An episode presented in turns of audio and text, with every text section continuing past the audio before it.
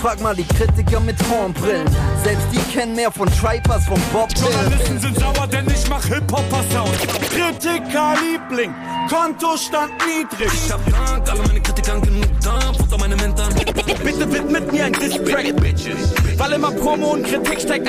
Ich gebe keinen Fick auf gute Plattenkritik. Aus den Luftschlössern schießen Straßenrap-Apologeten als Hip-Hop-Journalisten. Soziologische Befunde auf. Hallo und herzlich willkommen äh, zum Backspin Podcast. Ich bin Yannick und wir sind im Album des Monats angekommen, denn äh, am vergangenen Freitag hat A zum J sein lange in der Produktion befindliches Album 3 Uhr nachts veröffentlicht. Und darüber wollen wir heute ein wenig sprechen. Und dafür habe ich mir drei wunderbare Gäste eingeladen, nämlich einmal äh, Niklas. Hi. Carla. Hi. Und Jakob. Moin. Und wir haben uns dieses Album über das vergangene Wochenende jetzt intensiv angehört, um so ein bisschen darüber zu sprechen, denn es ist, wenn man so will, ähm, das erste so richtige Album von ihm seit vier Jahren. Ähm, in der Zwischenzeit sind ein paar andere Projekte ähm, erschienen, die so die äh, Grenzen von, wie man Sachen veröffentlicht in Deutschrap so ein bisschen versucht haben auszutesten. Progressive Veröffentlichungsformen hat der gute Mann ausprobiert. Und ähm, jetzt ist mit 3 Uhr nämlich das erste richtige Album seit Luft und Liebe aus dem Jahr 2017 erschienen, das damals äh, den Abschluss seiner Quartalsreihe ähm, dargestellt hat.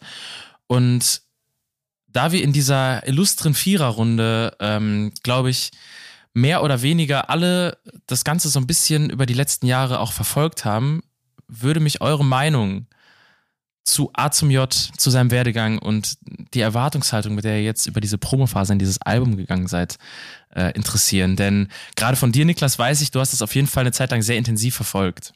Hm, das ist korrekt. Ähm, ja, vor allem tatsächlich äh, um die Zeit des letzten Albums rum, also diese ganze ähm, 16 QT Sachen von irgendwie dem diesem Remix-Projekt, was ich super krass fand und ich glaube im Sommer lang nur gehört habe. Ähm, ich übrigens ist auch. dann halt brutales, brutale Ja. Idee. richtig, richtig gut, diese EP. Ich glaube, die ja auch nur so entstanden ist, weil er irgendwie eine Woche krank zu Hause war oder so, aber ähm, das hat mich sehr lange noch begleitet und dann halt eben ähm, vor allem halt das, das Album am Ende, wo, oder wo ich immer noch ähm, sagen würde, dass das bis jetzt auf jeden Fall sein, seine beste Platte ist. Ähm, und da sind auch einfach krasse Songs drauf. Also ich glaube, ähm, Geh nicht ist für mich irgendwie einer der so Top 3 Love-Songs auf Deutsch, würde ich sagen. Ähm, und seitdem muss ich aber sagen, habe ich das Gefühl, dass es bei ihm so ein bisschen Sinnsuche oder so eine, so eine, ja, so eine Suche war einfach. Ähm, und er selber vielleicht auch, weil ich glaube, in diesem Raumprojekt hat er sich am Ende auch so ein bisschen verrannt irgendwie. Da sind dann ja mal eine Zeit lang jede Woche ein Song erschienen und dann als Playlist. Dann wurde das aber immer mehr und immer undurchsichtiger. Dann hat er, glaube ich, zwischendurch mal eine Pause gemacht und dann ging das wieder weiter und dann gab es ja diese Show in Hamburg. Und ich glaube, das hat er jetzt in irgendeinem Interview, habe ich vorhin gelesen, wo er das nochmal gesagt hat, dass da für ihn viele Songs drauf sind, die einfach sehr kurzlebig sind, so die halt so einen Sommer lang ganz cool funktioniert haben, aber jetzt irgendwie oder mittlerweile ähm, ja so ein bisschen einfach vergessen wurden und ich finde, das passt ganz gut.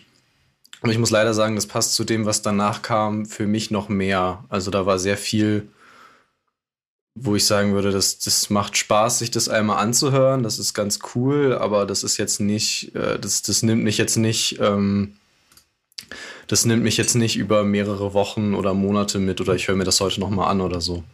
Ähm, und deswegen war ich aber auch gespannt auf das erste große Album jetzt wieder. Es wurde ja auch sehr bewusst als ein Album angekündigt und als eine Platte, die man durchhören soll und ähm, ist wohl auch direkt im Anschluss an Luft und Liebe schon äh, quasi angefangen worden. Also wurde jetzt wohl auch konstant vier Jahre für diese Platte gesammelt. Im Anschluss an Raum meinst du, oder? Nee, er selber hat, glaube ich, gesagt, dass das auch 2017, 2017, schon, genau, schon ja. begonnen Ah, wurde, okay. das, dieses Projekt jetzt. Ja, ja, aber ich meine, das wäre mit einem, also dass da ein Track dabei gewesen wäre, den er gleichzeitig mit Raum äh, produziert hat, dass das der älteste Okay. wäre. Das hat er zumindest Also habe hab ich so gelesen, aber kann auch sein, dass ihr recht habt. Also ich meine, dass äh, Sacré-Cœur, oder? Dass das der älteste war, an dem er gearbeitet hat, oder nicht? Mm, ich müsste das jetzt raussuchen. Äh, der danach, deine Vibes. Deine Vibes, ja. Ich weiß noch, irgendwie einer von den letzten war, ja. der, der zweite, ja, genau, deine Vibes 2017 meinte er. Ja. Der äh, erinnert mich auch so ein bisschen an, vom Soundbild an Genig, was ja auch auf Luft und Liebe drauf war. Und ähm, ja, das war, glaube ich, der Älteste. Und dann hat er gesagt, dass er die letzten Jahre immer wieder dran gearbeitet hat und so gemerkt hat, während des Prozesses des Produzierens, dass sich da irgendwie ein Album anbahnt, was auch wieder so ein richtiges Album ist. Also was man halt wirklich durchhören kann und was so einen roten Faden hat, was ja bei den Playlists, Album, wie man das nennen möchte, eigentlich nicht der Fall war. Wie ist denn dein, äh, deine Erwartungshaltung gewesen, als die Albumankündigung kam, als das Ganze jetzt erschienen ist, Carla? Ähm, also ich bin jetzt nicht so eingearbeitet in sein Werk wie jetzt Niklas zum Beispiel. Das erste Album, was ich von ihm kannte, war tatsächlich das Major-Album und ich fand es auch nicht so schlecht. ähm, und also so zum Beispiel dieses äh, Es ist gut, wie es ist, war 2014 auf jeden Fall mein Top-Tracks damals. Ähm, und seitdem habe ich den immer so ein bisschen auf dem Schirm gehabt, aber ich würde gar nicht sagen, dass ich jetzt so jedes Projekt so voller Spannung immer erwartet habe, aber trotzdem natürlich reingehört habe. Und ich war auf zwei Konzerten von ihm hier in Köln, einmal im CBE und einmal im Juka. Und das ist halt krass. Also der ist halt einfach ein krasser Live-Künstler und das hat mich dann wieder noch mehr überzeugt, irgendwie bei ihm so dran zu bleiben und weiterhin den im Auge zu behalten. Ähm, und meine Erwartung jetzt an das Album, ich muss sagen, ich habe die Probephase gar nicht so krass verfolgt und auch die Single-Auskopplung. Deswegen waren meine Erwartungen relativ gering, sage ich jetzt mal. Also so, nein, hohe Erwartungen an ihn, weil ich ihn einfach einen guten Künstler finde, aber jetzt, ich hatte jetzt noch keine Ahnung, worauf es hinauslaufen wird. Das hört sich doch erstmal ganz gut an als äh, ein Fundament, um jetzt mit dem ersten Song zu starten. Auf dem ist Nura mit dabei, der heißt Fall. Der ist im Vorhinein als eine Live-Session auch ausgekoppelt worden. Wir hören uns den ganzen jetzt trotzdem mal einmal an und sprechen dann gleich über das Intro des Albums. Backspin. Bei so einem Intro merkt man ja wahrscheinlich schon ziemlich direkt, dass das auch ein richtiges, ganz klassisches Album werden soll. Viereinhalb Minuten, ein sehr langes, sich zeitnehmendes Arrangement und ähm, direkt mehrere sehr ernste Themenblöcke, die da aufgemacht werden. Wie seht ihr das? Ähm, also ich muss sagen, mich hat das Intro richtig, richtig krass abgeholt. Es war ja auch die zweite Single, glaube ich, die released wurde vom Album nach Haifisch. Ja. Ähm, und ich finde es, man merkt halt auch einfach direkt, um was für Themen es auf diesem Album gehen wird. Deswegen finde ich es als Opener so gut, weil es schneidet halt direkt schon so die ersten Hauptthemenblöcke an, würde ich sagen, die man, dem man, dem man das Album irgendwie zuteilen kann. Ähm, Liebe zu der Frau, Überarbeiten und Sehnsucht nach Erfolg, wenn man das irgendwie vielleicht so sagen kann. Und ich finde das auf jeden Fall äh, fast schon episch, das Intro. Und ich finde, Nura passt auch äh, sehr, sehr gut darauf. Ja, man merkt irgendwie so ein bisschen sein, sein äh, Kanye West-Fandom auf jeden Fall durchscheinen, in dem, wie dieser Song aufgebaut ist und ähm, dass Nura dann quasi seinen Part auch nochmal übernimmt und äh, als Outro quasi wiederholt. Ähm, und irgendwie ist das, das ähm, die Art, wie er erzählt, das ist ja auf den letzten Alben auch schon häufig so gewesen, sehr unmittelbar, sehr direkt und ähm, weniger in ähm, in metaphorischem geschrieben. So fällt mir auf. Und das macht es dadurch irgendwie sehr, sehr persönlich, was ähm, in diesem Song und dann im Nachgang wahrscheinlich auch auf diesem Album passiert. Bei per also. Auf jeden Fall, also nicht. Sag du erst. Weil persönlich Gerne. bin ich mir nämlich gar nicht so sicher. Also da kommen wir ja im Laufe des Albums noch ganz oft zu. Natürlich sind die Themen sehr persönlich und er gibt viel von sich preis an sich, aber ich habe trotzdem das Gefühl, ich weiß gar nicht, wer der ist und wovon der spricht manchmal. Und das finde ich auch bei dem Intro schon. Aber ja, ich finde es auch einen schönen sanften Einstieg und es kündigt eben, wie ihr ja auch schon gesagt habt, so die Leitthemen des Albums an. Man weiß irgendwie, womit man es jetzt die nächste Stunde zu tun haben wird. Und ähm, ja, auch wie Nura da eingesetzt ist, also dass das so, ja, eben so, so ganz punktuell, nur so ganz am Schluss vier Zeilen oder so, das finde ich auch total schön. Und die passen einfach stimmlich total gut zusammen und sie auch auf diesen Sound. Also, ja. Äh, ja, so viel hinzuzufügen bleibt, glaube ich, gar nicht. Ähm, ich muss sagen, ich habe mich echt gefreut, dass das nicht so ein klassisches Deutschrap oder was heißt klass also so ein, so ein klassisches Intro ist, so von wegen, hey, guck mal, ich war jetzt ein paar Jahre weg, hier, das ist passiert, das ist passiert, das ist passiert, sondern dass es so ein bisschen, genau wie du eben gesagt hast, dass es halt so ein bisschen diffuser bleibt und so ein bisschen ähm, ja, man, man muss das schon auf eine gewisse Weise drin sein, glaube ich, in dem Kosmos, um. Also es wird einem nicht sofort so einfach gemacht irgendwie. Ähm, was aber finde ich am Ende vor allem halt, oder bei mir zumindest hängen bleibt, ist halt der Sound so. Ich finde, das ist super krass produziert und auch so, ähm, wie die Hook klingt, wie das gesungen ist, wie das so, wie die Vocals da bearbeitet sind, sowas finde ich so krass. Also das macht richtig. Ähm, das löst sehr viel aus einfach. Und ich habe das Gefühl, da geht's ähm, gar nicht so sehr um den Text. So, der Text ist wirklich eher dazu da, so ein bisschen abzustecken, worum es geht. Und es ist wirklich einfach irgendwie auch der Sound, der das, der diesen Song so besonders macht. Wisst ihr aus dem FF, ähm, was er im Outro äh, von sich selbst samplet? Das müsste nämlich aus Minus oder aus Tag 3 sein. Ich weiß es gerade aber nicht. Äh, habe die Zeile auf jeden Fall beim, beim ersten Hören irgendwie immer überhört, aber es endet dann ja mit so einer downgepitchten Zeile von einem alten Song, wo der Beat auch noch so leise im Hintergrund läuft. Also quasi, dass er nicht mal nur die Vocals neu reingezogen hat, sondern den kompletten Song als Outro runtergepitcht hat. Das ist, glaube ich, nicht der einzige Song, wo er das macht auf dem Album. Genau, das, das zieht sich ja immer wieder dadurch, um, um so ein bisschen, also auch auf, auf alten Platten schon, um so ein bisschen eine geradlinige Diskografie so ein bisschen zu schaffen. Ich muss das mal kurz eben nachschauen. Ähm ich finde, da merkt man aber irgendwie auch wieder den Kanye-Fan raus, weil ist auch so ein. Ah, okay. Das sind nämlich zwei Samples aus zwei Songs zu einer Zeile zusammengebaut.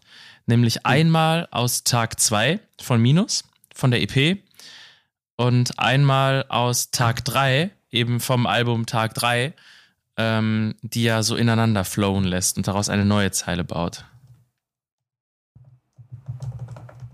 Wir werden es also wieder mit viel vertracktem, selbstreferenziellen ähm, äh, Durcheinander ist es ja nicht mal, sondern Interpretationsmöglichkeiten zu tun bekommen. Und ich glaube, bevor wir uns ähm, da jetzt zu sehr drin verlieren, gehen wir in Song Nummer zwei, Energie, der ursprünglich der Titelsong des Albums werden sollte, wie er im Interview mit Diffus verraten hat.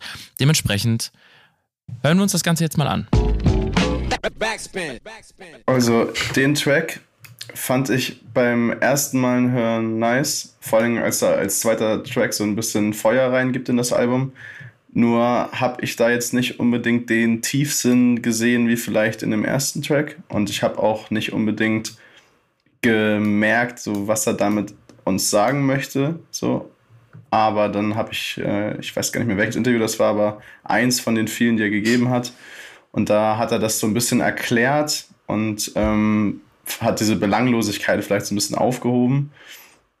So, wo er nämlich gesagt, dass er selber gar nicht so viel gute Energie hat, sondern dass der Song so ein bisschen eine Geschichte von jemandem erzählt, äh, der sich die ganze Zeit einredet, gute Laune zu haben. Und deshalb kommt auch in der Hook kein anderer Satz, außer ich habe zu viel gute Energie. Und äh, die Stimmung flacht dann immer so ein bisschen weiter ab und geht Richtung Melancholie, äh, bis er auf den Punkt halt kommt und sagt, Bruder, wenn du kannst, halt ja schlechte Energie nur auf Distanz. So, jetzt ist halt die Frage, inwiefern Kunst selbsterklärend sein müsste eigentlich äh, und ob das vielleicht gar nicht mal so geil ist, wenn man jetzt immer seine Tracks so erklären muss, um denen die Tiefsinnigkeit zu geben, die sie eigentlich erzielen sollten. Aber ich finde auf jeden Fall, dass so ein, einen wichtigen Punkt, den man zu erwähnen ist, wenn man darüber redet. Hat er nicht aber auch in einem anderen Interview gerade zu diesem Song, ich glaube, es war bei Diffus wahrscheinlich, weil er da ja auch gesagt hat, dass ursprünglich das Album Energie heißen sollte. Und da hat er ja davon gesprochen, dass diese ganzen Feel-Good-Songs eben in dieser Zeit kurz nach der Geburt seines Sohnes entstanden sind, weil er da in so einer Liebesbubble war. Und ich weiß nicht, wenn er so einerseits, also klar, ein Feel-Good-Sound kann ja trotzdem mit irgendwie deepen Lyrics verbunden werden. Aber ich dachte, es ist halt wirklich ein, also ich habe es genauso gehört, wie er es da gesagt hat, einfach halt ein Feelgood-Song, der mir jetzt in so einem Albumkontext von ihm relativ egal ist, live aber bestimmt viel Spaß macht so. Ja, safe. Ich glaube, live geht er auf jeden Fall ab. Äh, die Intention, wer weiß, wann er was jetzt wie gesagt hat. Ich habe das halt so aufgenommen. Ähm, aber es ist halt, ja, wie gesagt, ich, ich habe halt auch so, mir gibt er halt nicht so viel. Also der ist, wie gesagt, live wird er abgehen, aber jetzt so, wenn du die ganze Zeit diepe Lyrics hast und das ganze Album halt so ein, so ein fast schon so ein, so ein bipolarer, bipolarer äh, Eindruck halt, irgendwie den bipolaren, bipolaren Eindruck hinterlässt von äh, ich bin mega gut gelaunt und ich habe die beste Laune und auf der anderen Seite, ich bin total traurig und ein Workaholic und ich hasse mich, äh, ist es auf jeden Fall das ist das erste, der erste Feelgood-Song. Wie viel man den braucht, äh, lässt sich drüber streiten. Was, was meint ihr denn?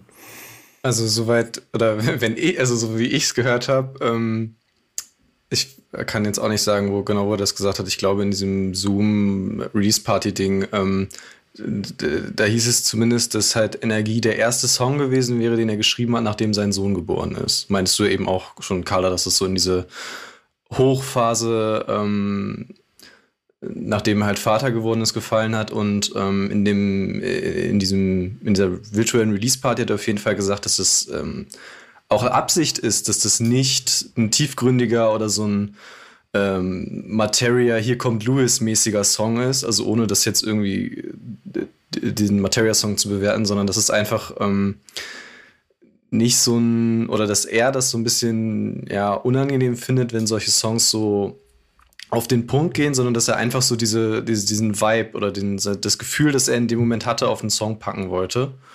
Ähm, ich finde auch, das ist ganz gut gelungen.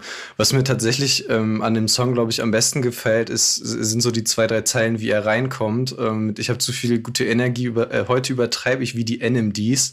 Viel zu viele Fragen wie auf LSD, das finde ich ziemlich geil.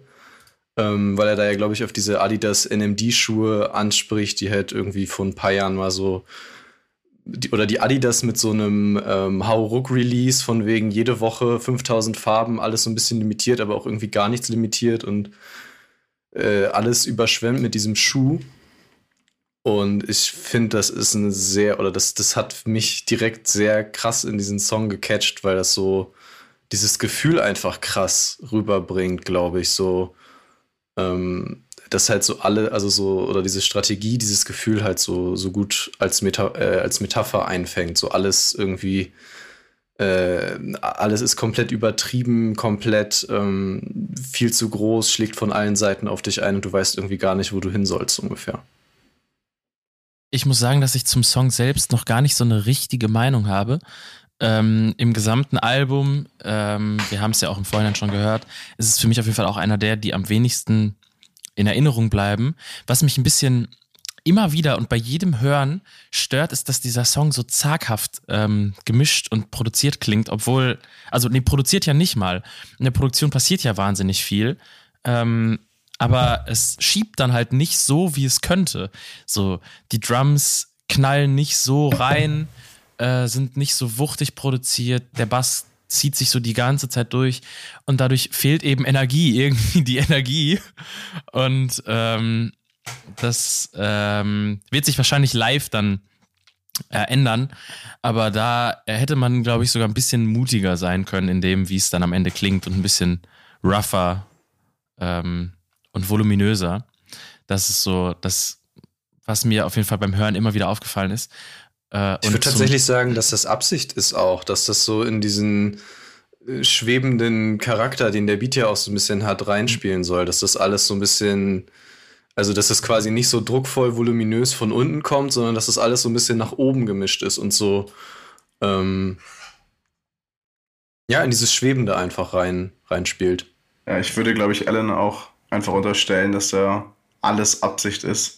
Nur halt die Frage halt, wie es halt ankommt irgendwie beim Hörer. Ne? Ja. Aber vielleicht nochmal Referenz, äh, Thema Selbstsamplen. ich meine, bei eher zu viel gute Raum, äh, zu viel gute Vibes in einem Raum, dass man da im Hintergrund eine Referenz zu dem Song Raum hört. Welche? Ich glaube, es ist einfach nur, wo er seine Stimme von Raum, wo er Raum sagt, nochmal irgendwie nachhallen lässt. Ah, okay. Cooler Move. äh, und ja, wahrscheinlich ist es intentional, dass der Song so schwebt. Äh, am Ende dann eine Geschmacksfrage. Dass es, dass es vielleicht dann nicht so schiebt, wie ich mir das gewünscht hätte. Aber es geht ja auch direkt äh, mit der Energie weiter, die Energie uns schon gegeben hat. Und ähm, wir hören uns jetzt an, warum A zum J eigentlich kein Rookie mehr ist. Auf Rookie. Glaubt ihr, dass A zum J noch so ein bisschen in dieser ewiger Newcomer-Rolle festhängt, die in diesem Song immer so ein bisschen durchscheint? Denn am Ende ist er ja doch auch jetzt ziemlich genau aufs Jahr, zehn Jahre offiziell dabei und im Untergrund nochmal um einiges länger. Deshalb kann man eigentlich nicht davon sprechen, dass er Newcomer ist. Ich glaube, das kommt drauf an, wen du fragst. Also, wenn du jetzt Niklas fragst, der ihn wahrscheinlich seit zehn Jahren auch pumpt, ähm, denke ich mal, Newcomer ist natürlich absolut absurd. Aber wenn du jetzt so den 0815 No Front Spotify Playlist-Hörer fragst, der wird sich halt fragen, wer Azmiot ist. Der hat vielleicht mal äh, den Ibrahimovic Remix gehört, äh, da wo du herkommst und ähm, mehr auch nicht, wahrscheinlich. Äh, dementsprechend ist, glaube ich, die Frage ähm, sehr subjektiv zu beurteilen, je nachdem, wie lange man den schon hört. Aber eigentlich ist er natürlich überhaupt kein Newcomer. Und ich finde es vor allen Dingen halt auch lustig, dass er, vielleicht wenn man da mal inhaltlich drauf einsteigt, immer sagt DIY, DIY.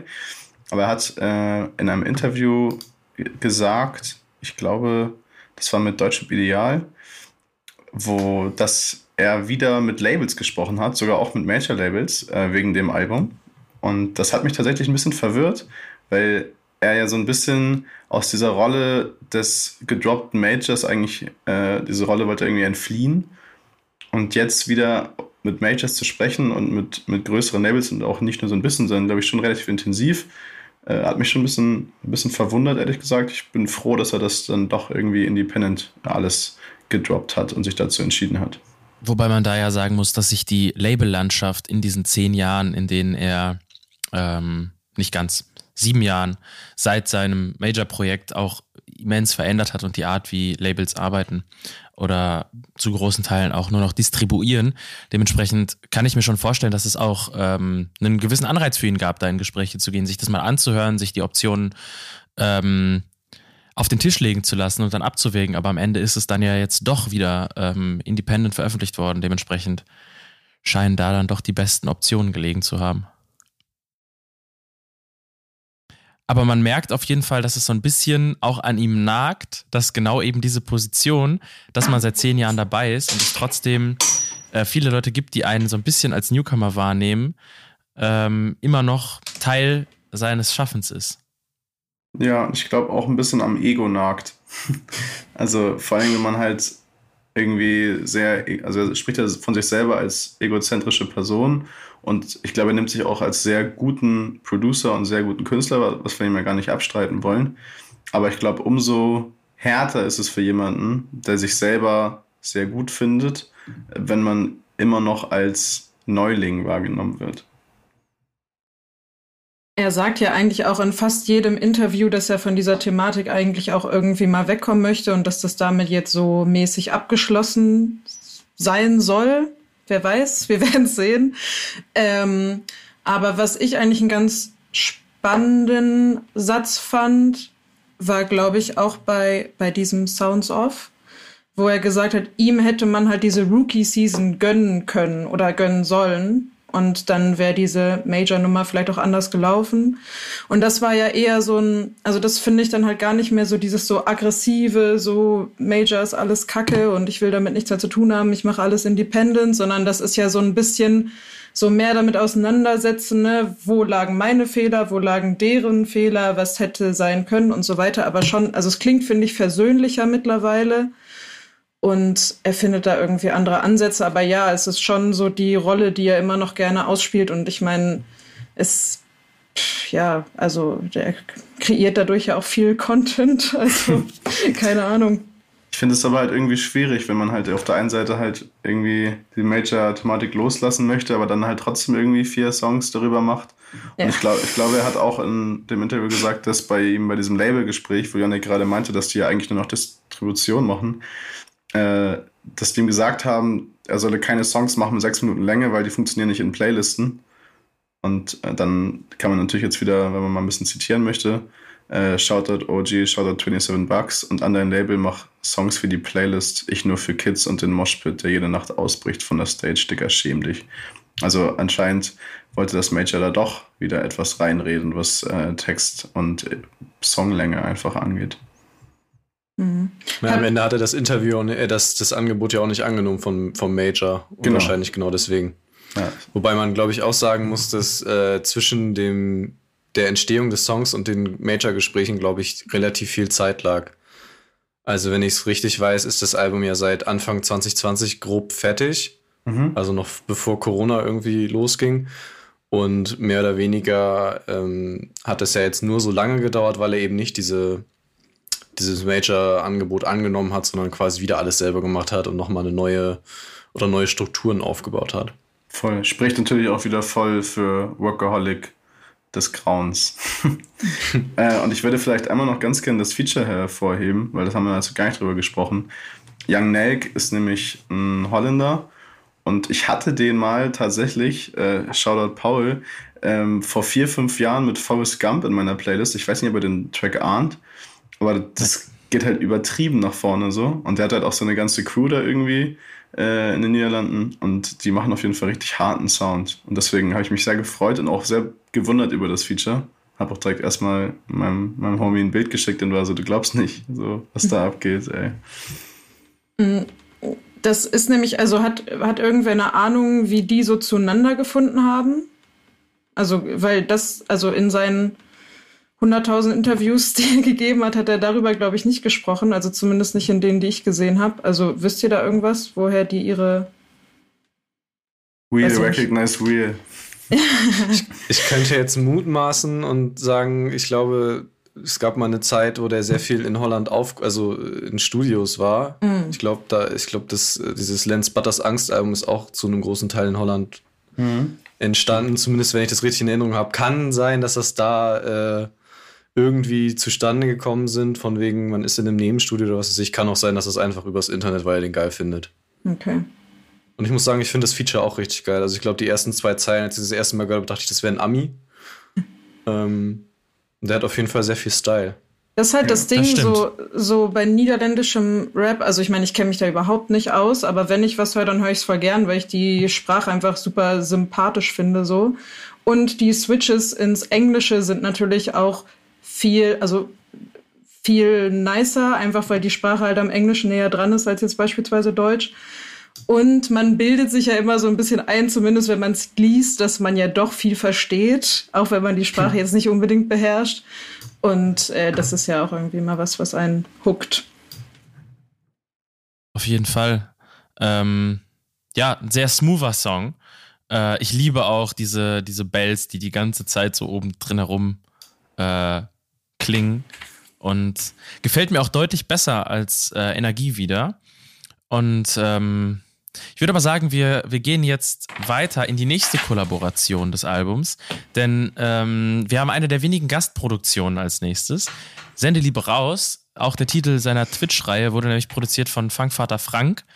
Und ähm, das hören wir uns jetzt mal an, wie die neue Kollabo von den beiden klingt. Backspin. Ist ein Brett, würde ich sagen.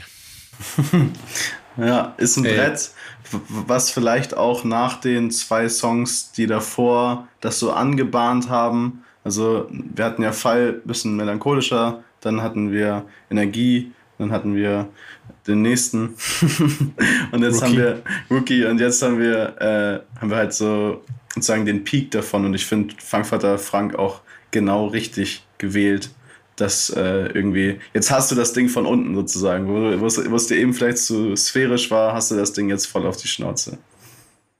Ey, der Beat hat mich so krass abgeholt, ne? Also mhm. das, ich fand's richtig, also als ich das erste Mal gehört habe, so ich war irgendwie, oder ich habe mir das halt so, ähm, als ich mit meinem Hund spazieren war, angehört und irgendwie halt hier durch Hamburg durch die Gegend gelaufen. Ich weiß noch ganz genau, wo ich den das erste Mal gehört habe, soweit ich das so krass fand irgendwie, wie der reinkommt.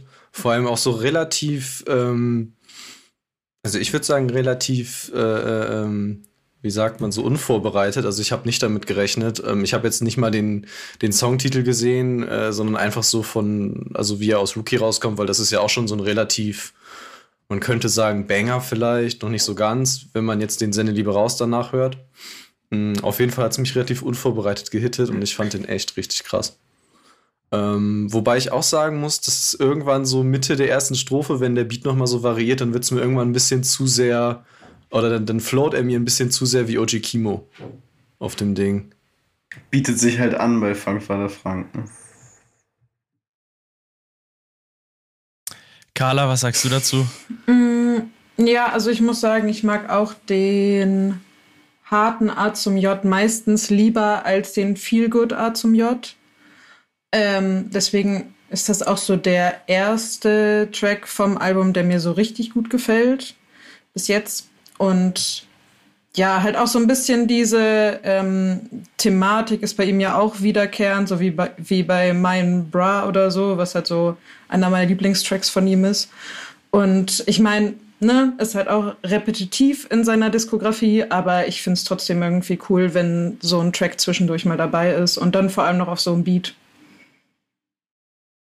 Ja, safe. Es ist am Ende eine, eine Nummer, ähm, Nummer ist so ein Scheißwort für einen Song. Es ist am Ende ähm, ein Song, der wahrscheinlich jetzt auch nicht so viel Neues über ihn erzählt und auch in der Art, wie er die Worte dafür wählt, um eben mit seiner Hamburg-Zeit nochmal umzugehen, auch nicht so viel Neues dazu bietet, aber am Ende tatsächlich, also dass er wie OG Kimo float oder äh, man daran denkt, ist mir gar nicht so sehr aufgefallen. Ich habe mich einfach sehr darüber gefreut, wie er float, weil mir sehr viel an seiner Performance in diesem Song echt viel Spaß macht. Und ähm, ich auch so diese Phrase Sende Liebe raus ganz cool finde. Ähm, bleibt bei mir auf jeden Fall hängen. Ähm, ich habe immer so ein Problem mit, mit diesen Aussagen. Äh, alle sagen, sie verändern sich nicht, aber verändern sich dann und ich bleib gleich. Äh, obwohl man ja weiß, wie es wahrscheinlich eher gemeint ist bei ihm. Und ähm, das ist sowas, das sich so seit auch vielen Jahren irgendwie bei ihm durch die Texte zieht und ähm, bei dem ich mir immer wieder denke, so, ach, irgendwie ähm, ärgere ich mich da so ein bisschen drüber. Weil damit, ja. damit, damit blockiert man sich ja total. Ja, warum, warum willst du dich nicht verändern, auch irgendwie? Ne? Ja. Ich finde tatsächlich, das ist auch eins der Probleme, die ich so in den letzten paar Jahren ähm, mit, mit seiner oder mit der Musik, die dann noch rauskam, hatte, dass es mir tatsächlich auch zu ähnlich ist. Also ich check das, glaube ich, in, weil ich glaube, er versucht halt einfach so seit Luft und Liebe so ein bisschen den Sound, den er fährt, zu perfektionieren. Also das so auf so ein, nochmal auf irgendwie ein neues Level zu bringen. Aber dadurch geht mir irgendwie, also ich bin halt einfach auch ein großer Fan von Künstlern, die sagen, ey, das ist jetzt das eine Album und das wird es so nicht mehr geben. Ja. Ich mache jetzt was komplett anderes. Ich drehe mich um 180 Grad, mache jetzt was weiß ich. So ungefähr. Punk. Ähm, und das geht mir da so ein bisschen ab. Ja, voll. Und ja, das manifestiert sich ja in so einer Aussage auch sehr. Ich glaube, dass der Track inhaltlich, wäre der, wär der Beat nicht so geil, äh, hätten wir den auch, glaube ich, nicht so gut gefunden, weil der halt einfach, wie gesagt, der gibt einem ja nichts Neues. Ich hänge häng mit den Bros seit Tag 1, so, alles klar, Bro, like, ja. we, got, we got it. Wobei, ähm, das wollte ich vorhin schon sagen, ähm, als wir so ein bisschen darüber geredet haben, ich glaube, bei Energie war es, ähm, wie so Texte bei A zum J funktionieren, wie auch immer. Ähm, bei mir hat A zum J tatsächlich mit einer E, also das ist schon, ich glaube, das muss auch so 2016, 17 gewesen sein, irgendwie so mein Verständnis für, ähm, für Musik oder auch für Musik machen irgendwie nochmal krass verändert, weil ich, ich, das war in einem All Good Interview, ich glaube, das erste, sein erster All Good Podcast, den er mit Jan Wien aufgenommen hat irgendwann. Ähm, da sagt er halt, dass er seine Stimme nicht wie andere Rapper, also dass, dass seine Stimme quasi nicht ähm, das große Ganze ist, was er hat, sondern dass er seine Stimme als Produzent wie eine ähm, wie ein Instrument in sein Beat einsetzt. Also, dass es ganz häufig einfach gar nicht so sehr um den Text geht, dass er Sachen irgendwie teilweise freestylt, was weiß ich, ich glaube, Freestylen macht er jetzt nicht mehr, aber dass halt so dieses Textliche gar nicht so wichtig ist, sondern dass er das halt versucht, seine Stimme und seinen Flow und so seinen, äh, den Sound seiner Stimme einfach wie ein Instrument in den Beat reinzutun und dass er halt einfach ähm, an erster Stelle ein Produzent ist und ja jetzt auch immer mehr, ähm, immer mehr für andere produziert und immer mehr produziert und sowas. Und ich glaube, da, ähm, da ist das halt ganz krass irgendwie, da sieht man das halt ganz krass so, dass ja, das, das ist halt einfach gar nicht so sehr um den Text und ich muss sagen, beim, ich finde das ähm, teilweise auch okay, wenn es so ein, bei ein paar Songs auf dem Album sind äh, oder so ist. Ähm, allerdings finde ich bei Azumiat ist es immer so die, die, richtig krassen Songs von dem, die so auch bei mir irgendwie Jahre überdauern, sind halt die, wo er beides hinbekommt. Also das ist ja am Ende auch die Königsdisziplin. Safe. Und ich ja. glaube, dass da liegt es halt auch wieder daran, so, ey, Rezipient und, ähm, und derjenige, der es produziert, so. Also klar, ich habe das auch verstanden, so, er geht in das Studio, er macht den Beat, dann mumbelt er so ein paar Wörter rein, guckt, wie das funktionieren könnte, welcher Vibe vielleicht auch stimmt für den jeweiligen Song. Ist, er, ist er eher traurig, eher aggressiv, eher, eher feel good. Und dann macht er daraus halt ein Produkt.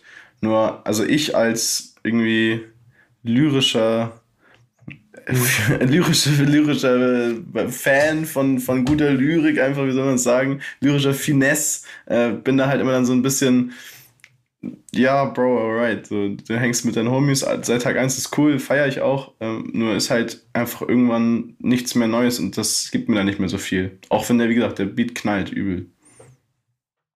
Dann gehen wir doch jetzt mal in Toast 2012, denn darin verstecken sich direkt quasi zwei Songs und ähm, wir reden schon wieder sehr viel und sehr lang. Das heißt, dieser Podcast wird wieder immens umfangreich. Ähm, yes. Deswegen sprechen wir jetzt über Toast 2012. Hören uns den erstmal nochmal an. Und ähm, dann schauen wir mal, was denn 2012 bei Azimir so passiert ist. Backspin.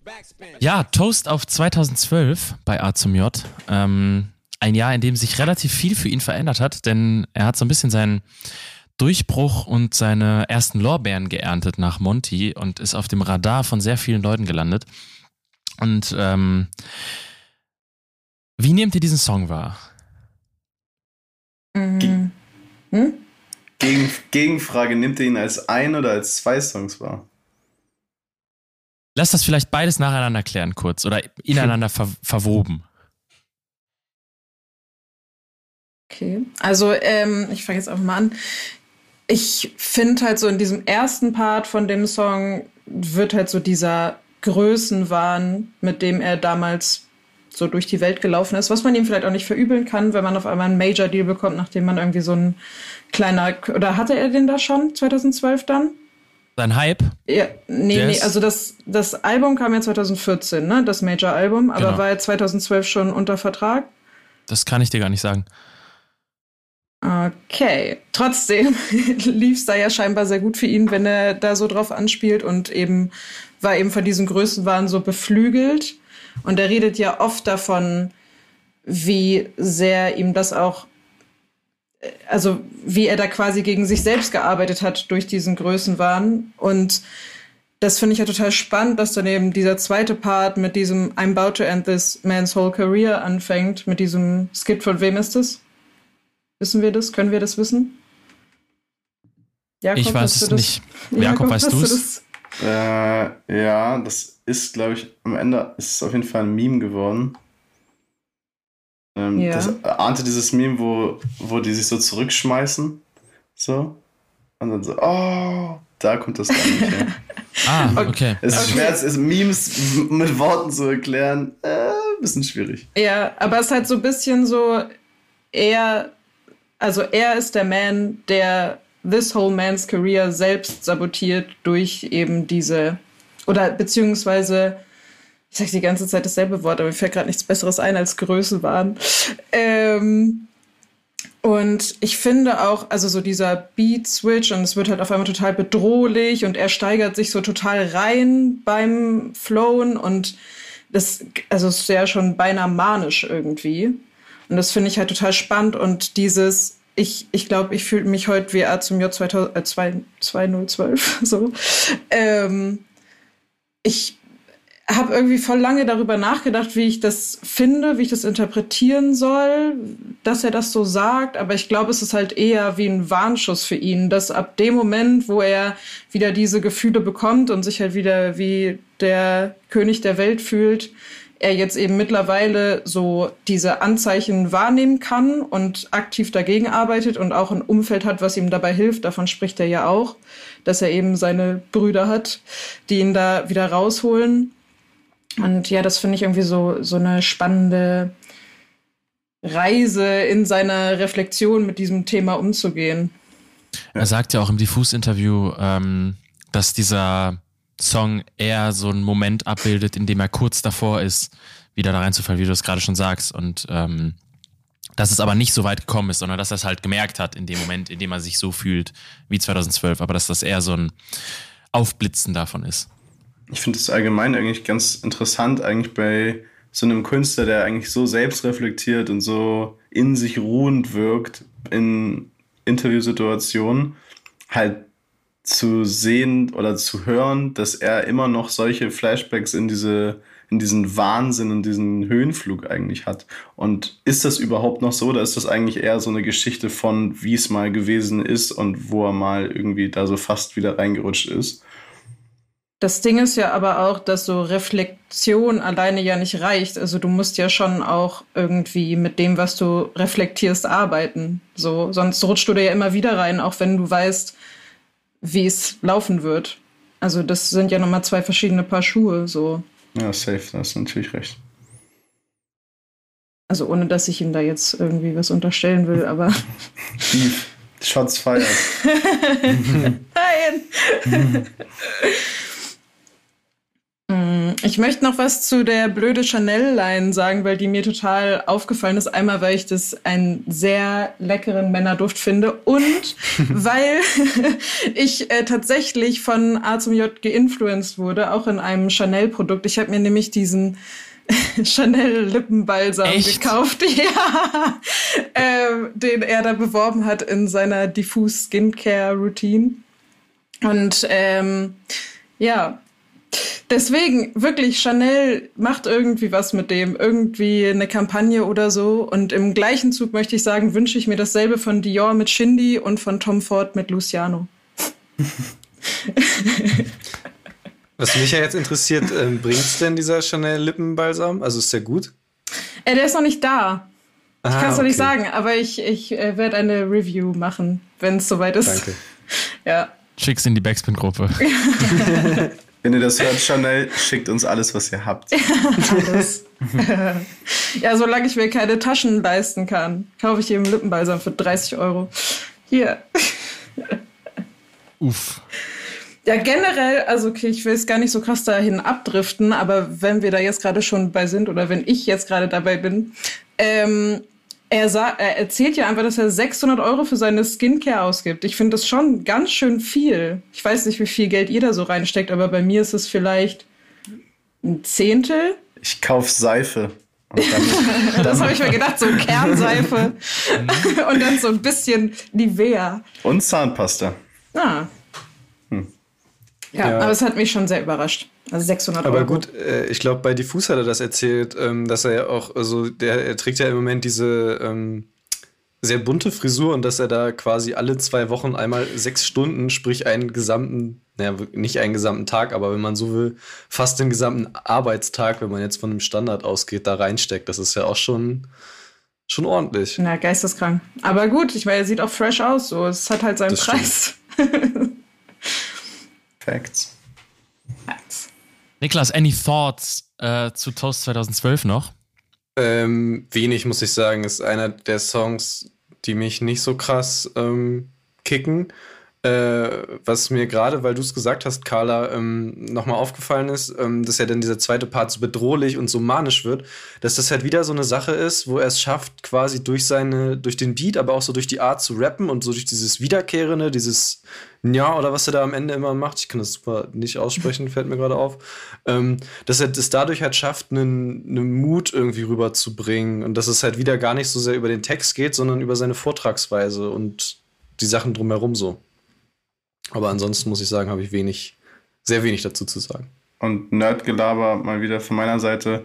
Äh, ich weiß nicht, wie euch das aufgefallen ist, aber im, im zweiten Teil des Songs ist in der Hook wieder Fall gesampelt von sich selber oder halt wenigstens eingespielt.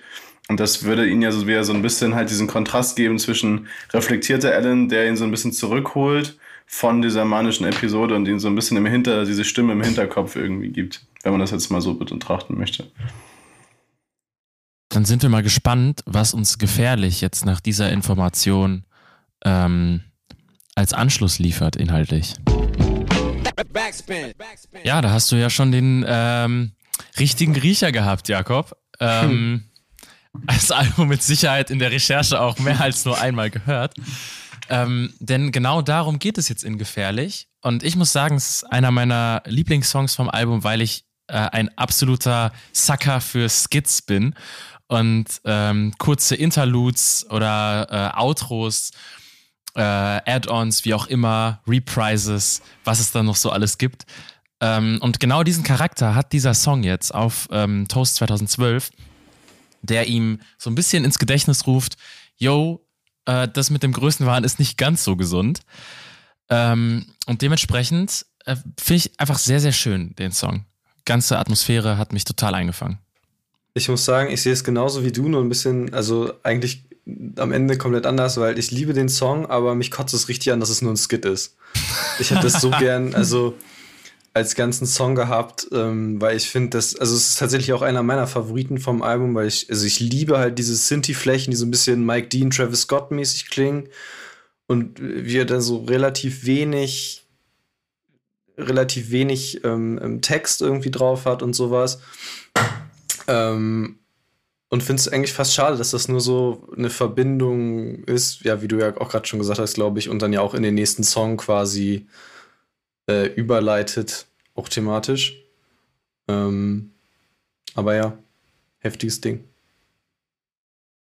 Hey, gibt's nichts zu sagen. Ja. Carla? Auch. Kann mich da auch nur anschließen. Fand es schön, dass hier zwar wieder ein bisschen was ruhigeres kam. Ja. Und danach geht es jetzt in die dritte Single des Albums, Vertigo. Ähm, und was es damit auf sich hat, das äh, erfahrt ihr gleich. Äh, Vertigo ist der medizinische Fachausdruck für Schwindel beziehungsweise für eine Störung des Gleichgewichtssinns, aber man könnte Vertigo auch übersetzen mit äh, Sorry an meine Frau. Also ich glaube, dass äh, dieser ganze Song einfach auch so eine Liebes, ein Liebesbekenntnis ist und auch einfach eine riesengroße Entschuldigung. So, weil ich, ich persönlich bin ein riesengroßer Freund von cheesy Love Songs und äh, ja, irgendwie gibt der Song mir irgendwas, so, weil ich das irgendwie von mir auch, auch kenne persönlich und diese, diese doch sehr schöne Entschuldigung, wo er auch sagt, wieso, wieso kann ich dir eigentlich nicht das sagen, wenn kein Beat läuft, so, finde ich irgendwie sehr schön. Ja, noch ein Genius Fact. ähm, dieses, also er hat ja auch diese Zeile, komm dir näher, doch glaube ich, entferne mich von dir. Und scheinbar, also ich weiß nicht, ob ich so richtig verstanden habe. Ich habe den Film Vertigo nie gesehen äh, von Hitchcock. Ich weiß nicht, ob es euch anders geht. Von Mega Film, sehr guter 58. Film. Okay, da kannst du ja vielleicht mehr zu sagen. Aber von da kommt scheinbar diese Kameratechnik Dolly Zoom, dass die mhm. Kamera ranfährt, aber gleichzeitig das Bild weiter weg ist. Ich verstehe genau. nicht, wie es funktioniert, aber vielleicht kannst du mehr dazu sagen. Äh, also das funktioniert, indem man eine Kamera ähm, und den Zoom jeweils entgegengesetzt bewegt. Also dass du, wenn du rausfährst, mit der Kamera reinzoomst, beziehungsweise mit der Kamera reinfährst, rauszoomst, wodurch die Person oder das, was in der Mitte des Bildes fixiert ist, gleich bleibt, weil du quasi durch den Zoom ausgleichst, äh, dass du dich davon wegbewegst oder näher kommst. Ähm, aber das, was im Hintergrund des Bildes passiert, also was nicht im Fokus ist, ähm, wird dadurch trotzdem verändert. Also wenn du rausgehst, wird der Raum quasi tiefer oder wenn du reingehst, wird der Rad ganz schnell flacher. Mhm. Ähm, du spielst quasi mit der Tiefe des Raums äh, über die Kamera so ein bisschen. Und okay. äh, genau, das ist quasi dann in dieser Zeile auch nochmal drin, dass man ähm, quasi physisch näher kommt, wenn man so will, und dafür aber sich vielleicht emotional rauszieht oder andersherum, ähm, da die Interpretationsmöglichkeiten. Aber das ist ein sehr cooler äh, Effekt auf jeden Fall. Mhm. Und der Film ist auch sehr, sehr gut, sollte man sich anschauen. Da wird das dann zum Beispiel in so Kirchtürmen oder so angewandt. Das sieht dann wild aus. Ich muss aber leider sagen, so Produktion von dem Song hat mich nicht so richtig abgeholt. Ähm, dafür, dafür ist es dann doch zu sehr sein ähm, Ex-Fandom, das da durchscheint, als dass es mich so richtig kriegt. Ähm, weil sich diese Soundästhetik wahrscheinlich einfach dann bei mir persönlich auch so ein bisschen über die ähm, letzten Jahre, in denen sie stellenweise eine krasse Präsenz irgendwie eingenommen hat, so ein bisschen abgenutzt hat. Aber findest du nicht, dass das so ein bisschen, was Carla meinte, er sagt was über sich, aber man weiß gar nicht richtig, wer, wer er selber ist, hm? dass das so ein bisschen aufgelöst wird hierdurch? Weil ich finde, das ist halt super nahbar und super persönlich irgendwie. Also Voll, aber das ändert ja nichts am Sound des Songs. Nee, klar, aber wie es bei mir ankommt. Also ich mhm. als, als, als Person finde halt, der, auch wenn er vielleicht beattechnisch oder soundtechnisch mir nicht so viel gibt, gibt er mir dadurch aber textlich halt auf einmal ganz viel. So. Und das, das was Niklas auch meinte, dass halt eigentlich Texte nicht so seine, seine Hauptinstrument, also dass seine Stimme nicht sein Hauptinstrument ist auf den Beats. Aber auf einmal ist hier halt um es mal in Hip-Hop-Lingo zu sagen, äh, der Text die Bassdrum.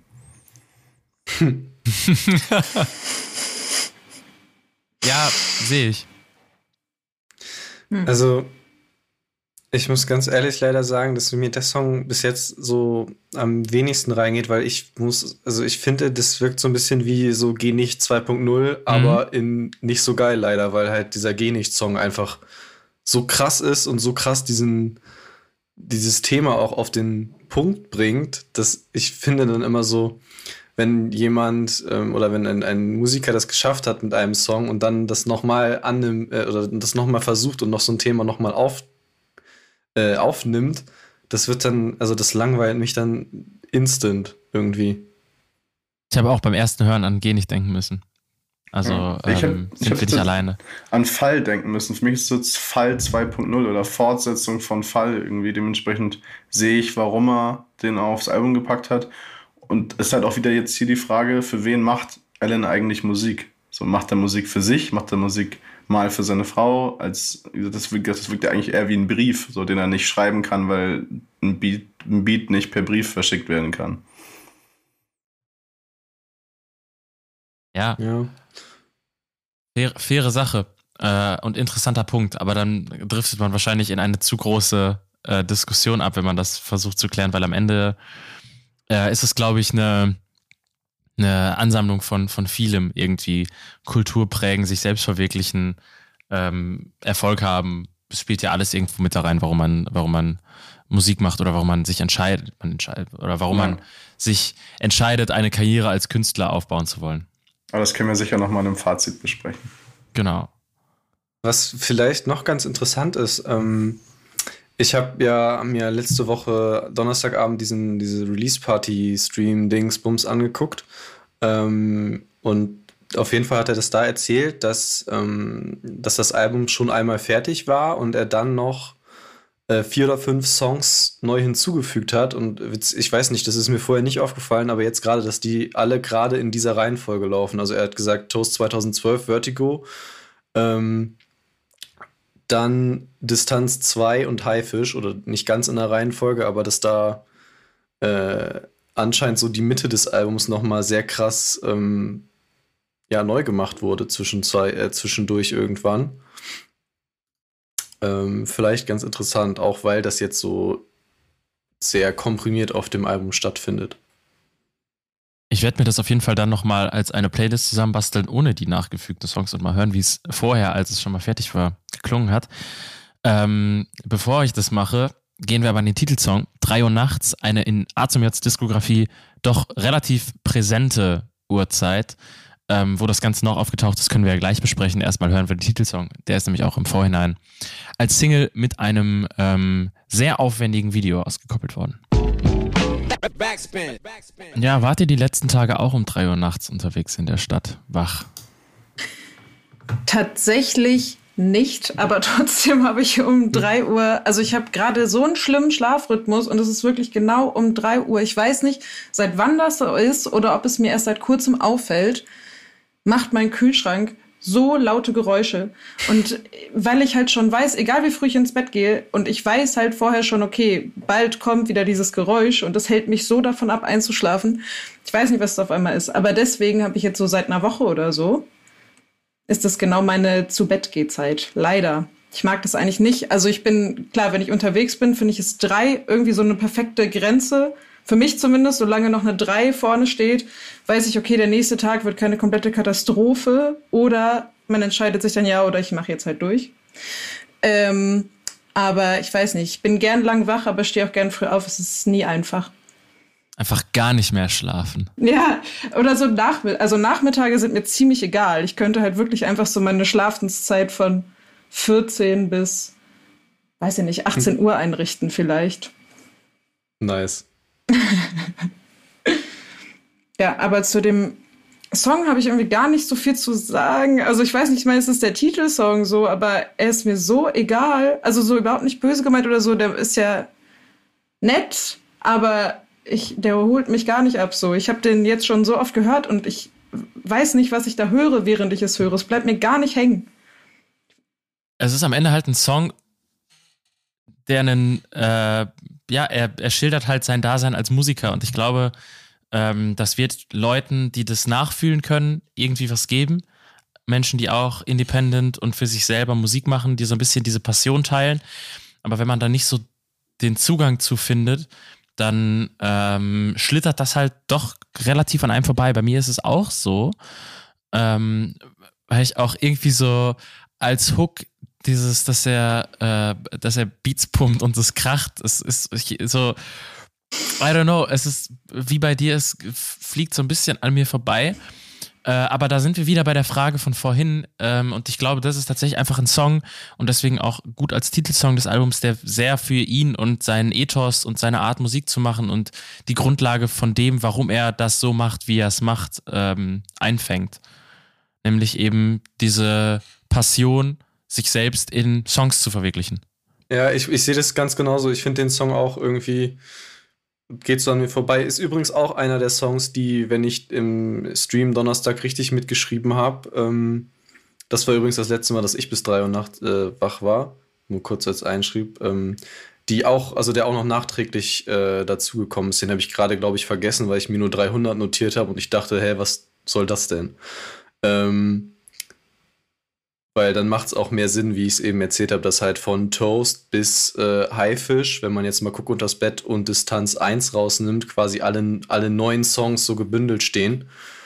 Ähm, oder neuer Rennen, das ist ja dann auch schon nicht mehr neu. Ähm, dass man da halt irgendwie so eine Streak hat, die so ein bisschen rausfällt. Und ich finde, das hört man auch. Ähm, so dass Toast 2012 so ein bisschen als Übergang funktioniert und dann mit gefährlich geht es halt in dieses sphärische ähm, ja, Sinti-Flächen, Nacht Type of Thing. Also vielleicht auch, ich weiß nicht, ob das jetzt zu viel des Guten ist, aber vielleicht ist es halt auch so konzipiert, dass halt irgendwie ähm, diese Banger, sage ich jetzt mal, also so von äh, irgendwie grob gesehen Energie bis Sende Liebe raus, dass das so den Abend repräsentiert, so dieses vielleicht feiern, vielleicht Konzert spielen, vielleicht was auch immer. Ähm, und mit gefährlich kippt es dann so ein bisschen in die Nacht. Und so jetzt sind wir quasi in so einer Storyline, die durch eine Nacht führt, bei drei Uhr nachts angekommen, wo es halt so ruhig ist oder wo es, ja, er beschreibt es ja ähm, selbst am besten, glaube ich. Ähm, aber am Ende muss ich sagen, ähm, dass mich der Song halt auch nicht so richtig catcht. Ähm, und das, obwohl, also Yannick, du meintest ja gerade, dass man das, das, vielleicht nicht so richtig fühlt, wenn man nicht so dieses äh, diese Passion für die Nacht hat oder was auch immer. Das habe ich eigentlich schon, aber irgendwie, weiß ich nicht. Ich finde, da ist es auch so ein bisschen, da sind sehr viele Parallelen zu äh, Gut in der Nacht, halt auch von dem, ähm, äh, von dem Album damals. Ähm, und es ist wieder, hat so wieder so ein bisschen so einen 2.0-Charakter für mich, obwohl es den Song schon mal besser gibt. Ähm, auch wenn es hier halt ein bisschen mehr noch darum geht, ähm, ja, wie er arbeitet. Ich finde das einen super spannenden Gedanken, Niklas. Also, äh, dass du das gesehen hast, dass das so eine Reise durch die Nacht ist, das fällt mir jetzt wie Schuppen von den Augen. ähm, es ist mir gerade beim Reden eingefallen. ja, es ist mega, ja. weil, weil wenn du halt Vertigo siehst, wo Vertigo halt so genau da ist er ja mäßig auch die ganze Zeit im Studio. Nur da findet er es halt scheiße, weil er halt seine Frau so nicht sieht und es tut ihm voll leid und alles. Und dann landet er am Ende drei Uhr nachts wieder im Studio und auf einmal ist diese Leichtfüßigkeit halt da. Und dieses alles ist einfach schön und diese Ambivalenz zur Nacht auch. Auf der einen Seite hat er früher irgendwie Angst gehabt in der Nacht ähm, und sie haben gesagt, aus ihm wird niemand, im Video fällt er in die Dunkelheit. Und auf einmal sagt er aber halt, wie gut ihm das alles tut und wie groß er sich fühlt auf einmal in der Nacht und dass diese 3 Uhr für ihn auch diese magische Zahl halt irgendwie ist, wo er sich halt irgendwie am größten fühlt, dass das genau in der Mitte des Albums halt auch ist, finde ich, finde ich sehr spannend, sehr spannenden Gedanken. Und ich glaube, wir sollten allgemein vielleicht dann darauf uns auch beziehen, wie wir das, den Track im Ganzen sehen und nicht immer nur einzeln, weil er da schon irgendwie im Album funktioniert. Und ich finde, vom Soundbild holt er mich schon ab. Also der ist vielleicht jetzt nichts, nichts Neues, nichts Besonderes, weil er will sich auch nicht verändern, äh, laut wie er selber sagt. Aber ich finde, äh, find, das passt alles irgendwie, ist rund. Ja, voll. Also ich dachte auch gerade so, Nico würde jetzt sagen, gut gesehen. ähm, und ich habe da vorher auch nicht so drüber nachgedacht, aber wie bei dir, Jakob, fällt es mir jetzt auch wie Schupp vor den Augen. Und ähm, ja, das, er redet ja die ganze Zeit in jedem Interview von diesem roten Faden. Und das hätte ich eh später nochmal gesagt. Ich habe den nicht gefunden, diesen roten Faden. Aber vielleicht ist das der rote Faden, für mich zumindest.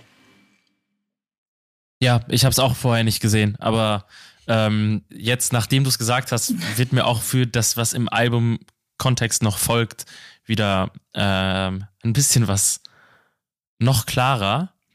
Echt? Ähm, Weil das, das ist gerade noch mein Problem mit der ganzen Sache, dass ich noch nicht so richtig dann die Idee habe, wo es jetzt noch hingeht gleich, aber ich das muss kennen es, wir dann noch. Ich muss es nochmal jetzt auch gleich dann im äh, Prozess weiterhören. Vielleicht erzähle ich auch Stuss, aber ähm, das werden wir jetzt gleich auch mal äh, dann besprechen. Denn wir haben jetzt zwei Songs, die zusammengehören.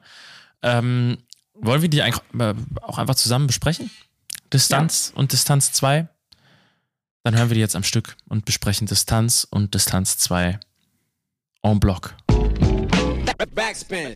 Was ich nämlich jetzt äh, in dieser Idee von Niklas so ein bisschen sehe, ist, dass quasi ähm, 3 Uhr nachts und Distanz 2 Distanz so ein bisschen einklammern ähm, und dass eben dieser Distanz-Song so ein bisschen das Ergebnis von dem ist, was auf 3 Uhr nachts geschildert wird und Distanz 2 logischerweise dann irgendwie so der Moment der Klarheit ist, nachdem er ähm, in seinem Arbeitswahn halt einen Banger gemacht hat. Und äh, sich wieder so ein bisschen selbst erdet und ähm, den Reality-Check quasi vollzieht, ist in Distanz 2. Und es endet dann ja auch im Outro mit einer sehr klaren Bestandsaufnahme ähm, gegen die eigene Egozentrik oder sich darüber bewusst zu werden, dass man Egozentriker ist, aber jetzt in einer Situation ist, in der man damit nicht mehr ähm, so durchs Leben kommt, wie man sich es vielleicht vorgestellt hat. Ja, äh, ich muss sagen, es passte, oder ich fand es gerade auch ein bisschen erschreckend, dass es so gut irgendwie passte, weil so gerade das Ende von Distanz 1, so ein bisschen, ich muss los, ähm, ich muss, also zu Hause wartet meine Familie quasi, so die Nacht ist jetzt schon fast vorbei und irgendwie, also so, ne? Mhm quasi dann nach Hause kommen, so ein bisschen. Ähm, aber ja, ähm, ich finde halt diese, also hier drin geht das ja so ein bisschen dann auch komplett auf, dieses. Ich habe das Gefühl, er versucht so ein bisschen auch so eine Nacht zu vertonen, wie auch immer, so mit ja, diesen Synthesizer-Flächen und sowas. Ich finde irgendwie, das ist auch hier, glaube ich, bei diesen beiden Songs am besten gelungen, würde ich sagen. Also die gefallen mir von den, ähm, wenn man jetzt so ja ab, ab gefährlich so ein bisschen guckt, ähm, ist das ja so alles ein ähnliches Soundbild, würde ich jetzt mal behaupten. Ähm, gefallen mir die beiden auf jeden Fall am besten irgendwie. Da, das, das fängt diesen Vibe so von so einer Nacht am besten ein. Ähm, ja, genau. Und was halt eigentlich echt mein Highlight dann ist, ist am Ende quasi diesen, die, diese letzten Zeilen aus, ähm, aus dem zweiten Teil. Ähm, ich hatte einen Plan für mich selbst, äh, ich hatte einen Plan, doch ich glaube, der galt nur für mich, jetzt habe ich einen anderen. So, das finde ich schon irgendwie krass. Das ist super gut auf den Punkt gebracht, ähm, wie ein das Glaube ich verändert. Also so eine Vaterschaft. Ich glaube, er hat mit Distance 2 auch am meisten gehadert, den als Single zu releasen, in Form der 3 Uhr-Sessions, weil er da das erste Mal eigentlich bekannt gibt, dass er Vater geworden ist und dass sich halt äh, durch die Augen seines Sohnes irgendwie alles verändert hat für ihn. Ja. Ähm, und am Ende sagt er ja auch, dass das so ein bisschen die zwei, ähm, die zwei größten Einflüsse eigentlich auf das Album sind. Das ist halt zum einen quasi die Geburt von seinem Sohn und dann eben zum anderen ähm, der Tod von Sam, was ja, glaube ich, beides 2018 passiert ist, wenn ich richtig, wenn ich es richtig weiß. Ähm, aber ja, auch ähm, interessant wieder, oder dass das so lange kein Thema war eigentlich. Also, dass er, wie du gesagt hast, so gehadert hat und das jetzt ähm, ja erst jetzt quasi damit rausgeht, so dass er Vater geworden ist. Ja, voll. Auch allgemein, was mir bei Distanz 2 so gut gefällt, ist, dass er halt hier wieder der reflektierte Alan ist, der halt auch sagt, es gibt nicht viel mehr zu verlieren als Zeit. Deshalb will ich sie nie mehr verbringen mit Streit und Gedanken wie Neid. All der Hass muss zur Seite. Hat auch mal in einem der einen Milliarden Interviews gesagt, dass er so als Griesgram am Telefon bekannt ist. Also niemand mag ihn anrufen, weil alle wissen, er hat keine Zeit und ist schlecht gelaunt. Und durch diesen Tod von Sam ist ihm wohl, glaube ich, nochmal ganz bewusst geworden, wie schnell das letzte genervte Gespräch am Telefon auch irgendwie das letzte Gespräch sein kann, was man irgendwie für immer hat. Ja, beziehungsweise allgemein, dass halt diese negative Energie halt, ähm, dass er da keine Lust mehr drauf hat. Ich glaube, er sagt dann ja auch, dass er nicht ähm, diese ganzen äh, Ich hasse euch original alle und diese Die Welle-Songs, die ja so sehr wütend und sehr voller Hass sind, dass er das nicht mehr äh, live spielen möchte, auch einfach, weil weil ihm das wichtig ist, jetzt quasi sich auf so positiv, ja, oder ja, diese Negativität halt eben auf Distanz zu halten und stattdessen positiv ähm, an Sachen ranzugehen, Sachen zu verarbeiten und Voll. auch für positive Sachen zu stehen. Und um jetzt vielleicht noch einmal deine absolut äh, gottgleiche Analogie des, der Nacht weiterzuführen. Dankeschön, Dankeschön. Er, ist, er ist jetzt zu Hause und guckt in das Bett. Nico Backspin Transition. Ja, ja, die, ja. Die Über, ich, äh, die hast du aufgepasst. Weißt du, was richtig schlimm ist? Ich habe mir die schon die ganze Zeit zurechtgelegt und du hast sie mir jetzt geklaut. Egal. Wir hören ich jetzt Song Nummer auch, 11. Ja. Guck äh, warte, warte, warte, warte, warte, warte, okay. warte. Ja, ähm, ich warte. Einmal möchte ich noch kurz auf ähm, das Sirius Klein äh, äh, Outro, ich glaube, ja, Distanz 1, da, da spricht er am Ende. Ähm, mhm hat irgend, also da, da sagt er ja ähm, Room Radio, finde ich interessant, ob es da noch mal irgendwas gab, was nie das Licht der Welt er, äh, erblickt hat in Form einer Radio, was auch immer, Sendung oder so. Zuhaltraum oder eine Fortsetzung von Raum oder was auch immer. Ähm, und eine Sache hatte ich noch, aber die habe ich vergessen. Dann gucken wir jetzt alle unters Bett. Song Nummer 11. Wir haben noch einiges vor uns, Leute. Backspin.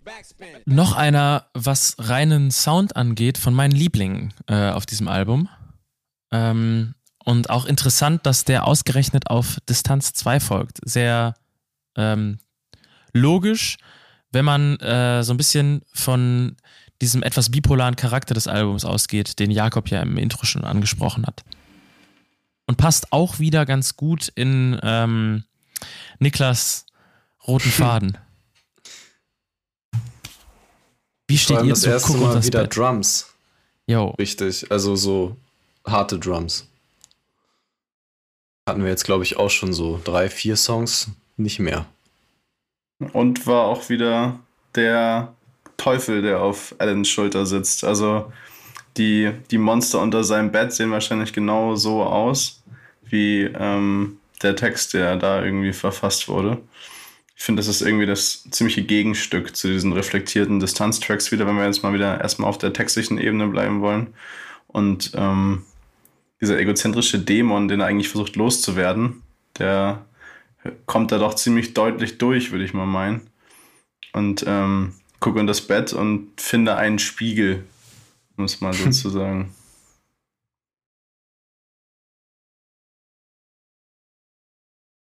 Any further thoughts on this one?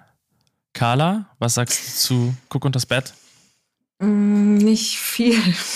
Nein, also irgendwie, ah, ich finde es gerade irgendwie ein bisschen anstrengend, ähm, mit, also ihm dabei zuzuhören, wie er sich mit seiner Egozentrik auseinandersetzt. Was ja auch also, wieder, was ja auch wieder so äh, Egozentrik potenziert ist, einen, äh, einen Song so, darüber zu machen, dass man Egozentriker ist. Ja, also sei das doch für dich, aber nein, also ist ja trotzdem irgendwie ja gut aufgegriffen und verarbeitet und gerade eben in der Reihenfolge der Tracks so, aber gerade finde ich es einfach nur anstrengend. Es liegt vielleicht einfach daran, dass wir jetzt halt seit äh, ja, eine Stunde 40 Minuten irgendwie dieses Album besprechen. Ähm, genau, deswegen halte ich mich da jetzt mal ein bisschen zurück.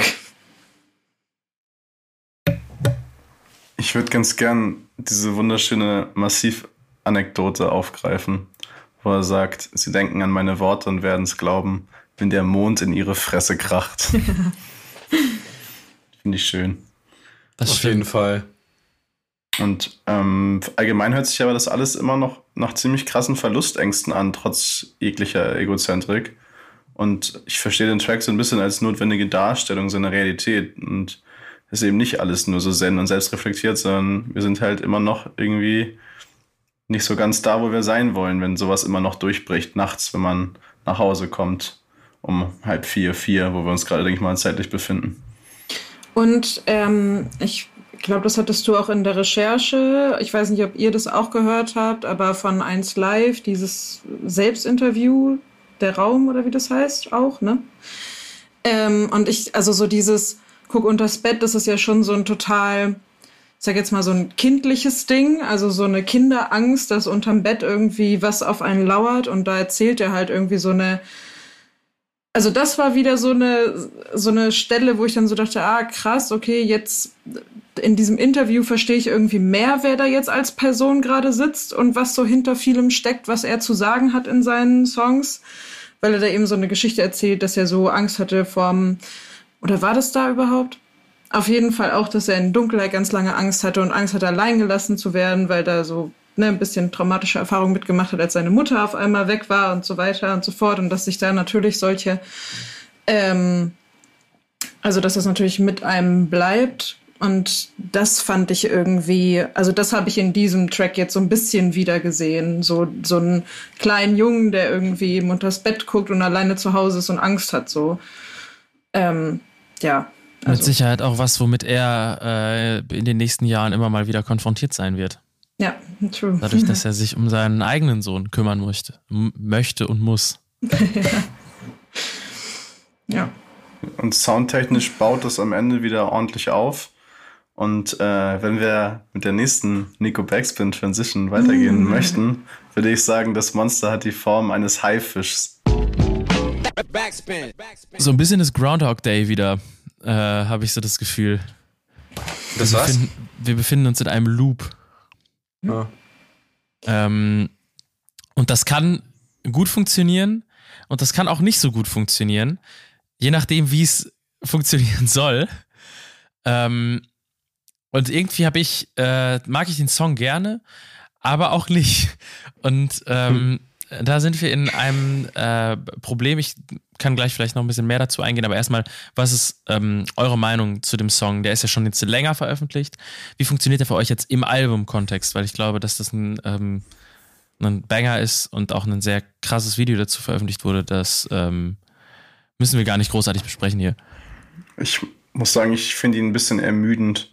Also ich verstehe, warum er da ist. Ich verstehe, dass das wieder diese Thematik abdeckt, die, sie, die ihn halt anscheinend omnipräsent beschäftigt, aber ich finde es einfach irgendwann redundant. Also diese banale Wut auf die Musikindustrie mit dem Ekel vor der ganzen Maschinerie, ähm, der schließt zwar irgendwie an Cook und das Bett an, aber wenn man weg von diesem Image des verbitterten, gescheiterten Major-Produkts will, dann finde ich halt schwierig, halt noch immer wieder Songs drüber zu releasen, wie scheiße die Industrie ist so.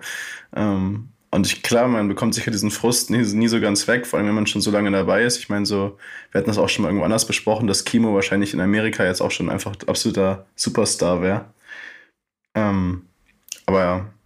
Ja, ich finde es, wie gesagt, ich finde es ein bisschen schlauchend, den, den Song. Vor allen Dingen halt auch im Album. Also ich finde, der funktioniert als Single ganz gut und als der rausgekommen ist, habe ich den auch gefeiert. Aber jetzt so nach, wie gesagt, mehrmaligem Album durchhören, ist der halt, frage ich mich, ob der nötig gewesen wäre als auf dem Album. Der hätte auch einfach als Single kommen können, vielleicht. Und warum ich nämlich ja, genau meine, das. ja, warum ich nämlich aber so. meine, dass es so ein bisschen, je nachdem, wie der gemeint ist, gut funktioniert oder nicht so gut funktionieren kann, ist das ja auch was, ähm, was so ein bisschen damit zu tun hat, dass wir eben schon darüber gesprochen haben, dass er, obwohl er sich irgendwie selbst verwirklichen kann, die ganze Zeit von Existenzängsten geplagt ist und dass das jetzt so ein bisschen der Song ist, der den Kontext dafür nochmal ganz klar macht, warum man, selbst wenn man sich selbst verwirklicht und alles Indie macht und ähm, eben nicht auf die Majors äh, zurückgreift oder auch nicht mit denen ins Geschäft geht, wie auch immer, ähm, und dadurch in einer anderen neuen Drucksituation jetzt unterwegs ist, die dann auch ihn halt schlaucht und äh, immer wieder äh, fordert. Und deswegen funktioniert der Song im Album. Und deswegen habe ich so ein bisschen gerade in die Richtung gefragt, weil es vielleicht für wen anders auch noch so gegangen ist, nochmal anders als, als Single für mich. Nämlich eben als einen schlauchenden Song. Aber da ist natürlich die Frage, ob man da jetzt wieder viel zu viel reinliest. Mm, mir ist der Track einfach zu einfach. Also es die Thematik ist mir langsam zu einfach und es ist mir auch zu einfach, eine Shireen als Target für einen Diss zu nehmen. Ähm, also das war halt so im ersten Moment, als ich das gehört habe, war ich jetzt oh, nervig, aber ich muss auch sagen, dass es bei ihm natürlich nochmal aus einer anderen Ecke kommt als jetzt bei einem Flair. Deswegen kann ich es dann irgendwie mehr verzeihen und verstehe mehr, dass man sie so auch als Target nimmt. Für genau diese Thematik auch. Ähm, und kann das jetzt so mittlerweile überhören, aber das war eben so das Erste, was ich gedacht habe, so, ja, klar. Also, weiß nicht, es war mir einfach zu einfach. Und generell seine ganzen popkulturellen Anspielungen, auf die er, also er geht ja auch selbst drauf ein, dass dieser Track voll ist mit popkulturellen Referenzen.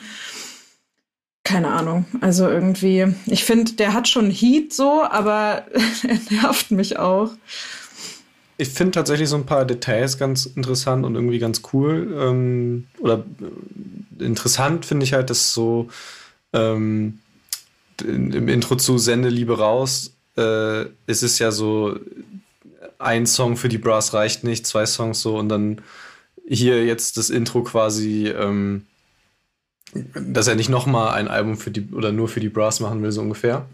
Also, dass das so ein bisschen gegeneinander anspielt jetzt auch.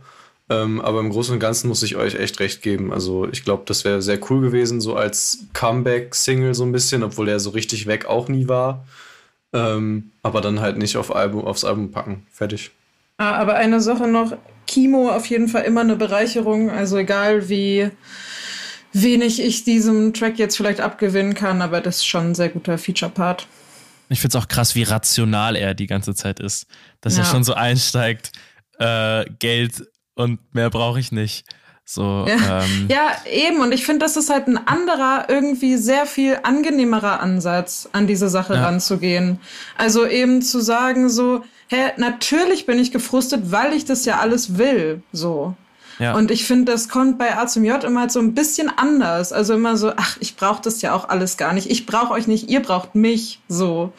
Ja. Und das finde ich halt das, was total anstrengend werden kann. Und da finde ich halt OG Kimos Ansatz wesentlich nachvollziehbarer und halt realer einfach. Es bekommt eine etwas, eine etwas krassere Lässigkeit irgendwie auch, wenn man ja, so, wenn man so frech halt einsteigt ja. und nicht so ähm, das Ganze ernst nimmt. Und dann ist es nämlich auch sympathisch. So. Ja. naja. Und them thematisch gesehen haben wir es ja jetzt auch alles langsam gesehen. Ja. Und damit gehen wir in den nächsten Track. Wow. Du machst, du machst er, er, hat es schon wieder getan. Er hat es schon wieder getan. Die, die sechs Monate Praktikum haben sich auf jeden Fall gelohnt in deinem Fall.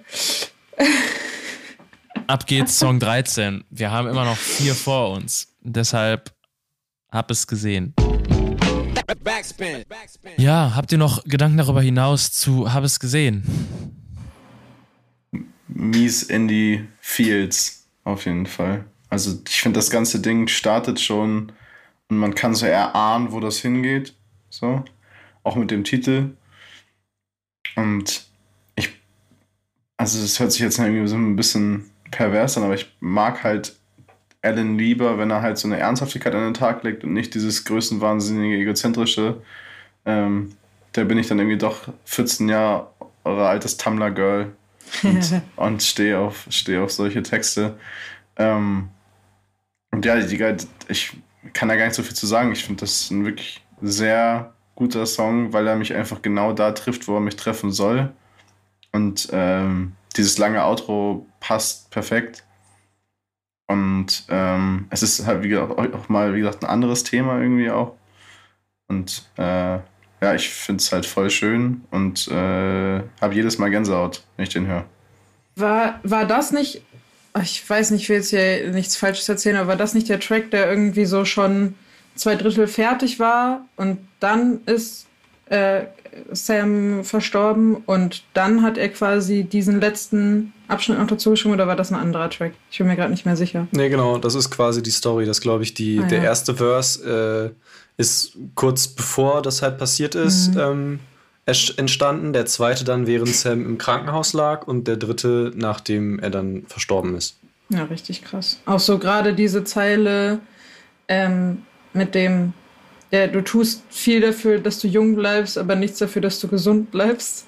So, ich weiß nicht, das ist schon krass. So, man, man ruht sich halt total darauf aus, jung zu sein und dass einfach alles funktioniert, aber ne, irgendwie so den Schritt weiter denkt man dann halt oft nicht.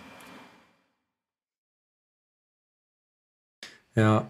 Was, was mir halt auch noch aufgefallen ist, dass wir jetzt so irgendwie in so einem Part vom Album angekommen sind, ähm, wenn man Haifisch mal ausklammert, äh, wo A zum J quasi zu sich selbst redet in der zweiten Person. Das ja. ist ja, also guck unter das Bett schon genauso und vorher, ähm, selbst wenn das so, ähm, so, so Selbstreferenz oder so selbstkritische ähm, Songs sind, ist es trotzdem in der ersten Person gehalten meistens. Ähm, und jetzt wechselt er das halt so ein bisschen und spricht quasi, nachdem äh, Distanz ja so ein bisschen mantraartig funktionieren sollte, ähm, spricht er jetzt quasi mit sich selbst. Das. Ähm, auf dem, nächsten, auf dem nächsten Song wird es sogar ja um noch eine Ebene erweitert. Äh, und deswegen starten wir Lass mal, ähm, eine Sache würde ich gerne noch ja. irgendwie loswerden, weil was mich wirklich extrem stört, ähm, ist, dass hier ähm, XXX-Tentation erwähnt wird, weil, also ich glaube, es ist irgendwie allen klar, was hinter dieser Person alles steht. Ähm, und weiß ich nicht, gerade ähm, in der Diskussion, in der wir uns befinden mit Deutschrap Me Too und sowas, die, ähm, die ich auch wahnsinnig wichtig und unterstützenswert finde. Ähm, und zu der J ja auch so ein Statement ähm, rausgehauen hat, finde ich es irgendwie daneben, dann vier Wochen später ein Album zu droppen und da ähm, eine Person wie XXX Tentation so zu huldigen. Ähm, vor allem kommentarlos. So, ich möchte das überhaupt niemandem auch absprechen, den als Künstler super zu finden oder das eventuell auf so Ebenen zu belassen, wo es halt soundtechnisch rangeht an, an seine Musik oder sowas. Aber ich finde, sowas ist einfach sehr unsensibel, weil das, glaube ich, einfach Leute krass ähm, retraumatisieren kann und die dann halt mehr oder weniger auch ausgeschlossen werden. Ähm, genauso war das vor ein paar Jahren mal bei einer Show von ihm, wo er halt einen XXX-Tentation-Song ähm, im, ich glaube, da hat DJ Ron vorher aufgelegt und hat halt diesen Song oder einen, ich glaube, äh, wie heißt nochmal der, der Hit Can't Look, look at, at, Me oder Look at Me ja, oder so ähm, gespielt hat. Und das ist halt irgendwie super unsensibel einfach so. Ähm, und gerade wenn man dann auch so ein Statement droppt und ich fand sein Statement, ich habe es gerade eben noch mal gesucht oder gestern noch mal gesucht ähm, und nicht mehr gefunden. Ich glaube, das war nur so Insta-Story und das wirkte für mich auch so ein bisschen von oben herab so äh, ihr oder es sind viele das Problem äh, oder fickt euch mal, wenn ihr so denkt und solche frauenverachtenden Mucke macht und sowas.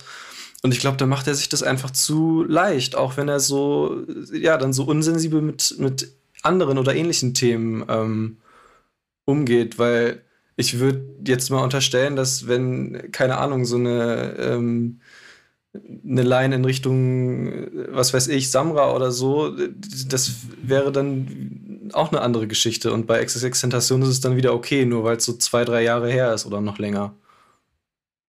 Jo, das ist ein großes Fass. Ich überlege gerade. ähm, ja, ich ja. wollte es vor allem nur einfach einmal ansprechen. Ja. Meinetwegen können wir das gerne auch unkommentiert so äh, stehen lassen. Es sei denn, jemand möchte dazu noch was sagen, natürlich.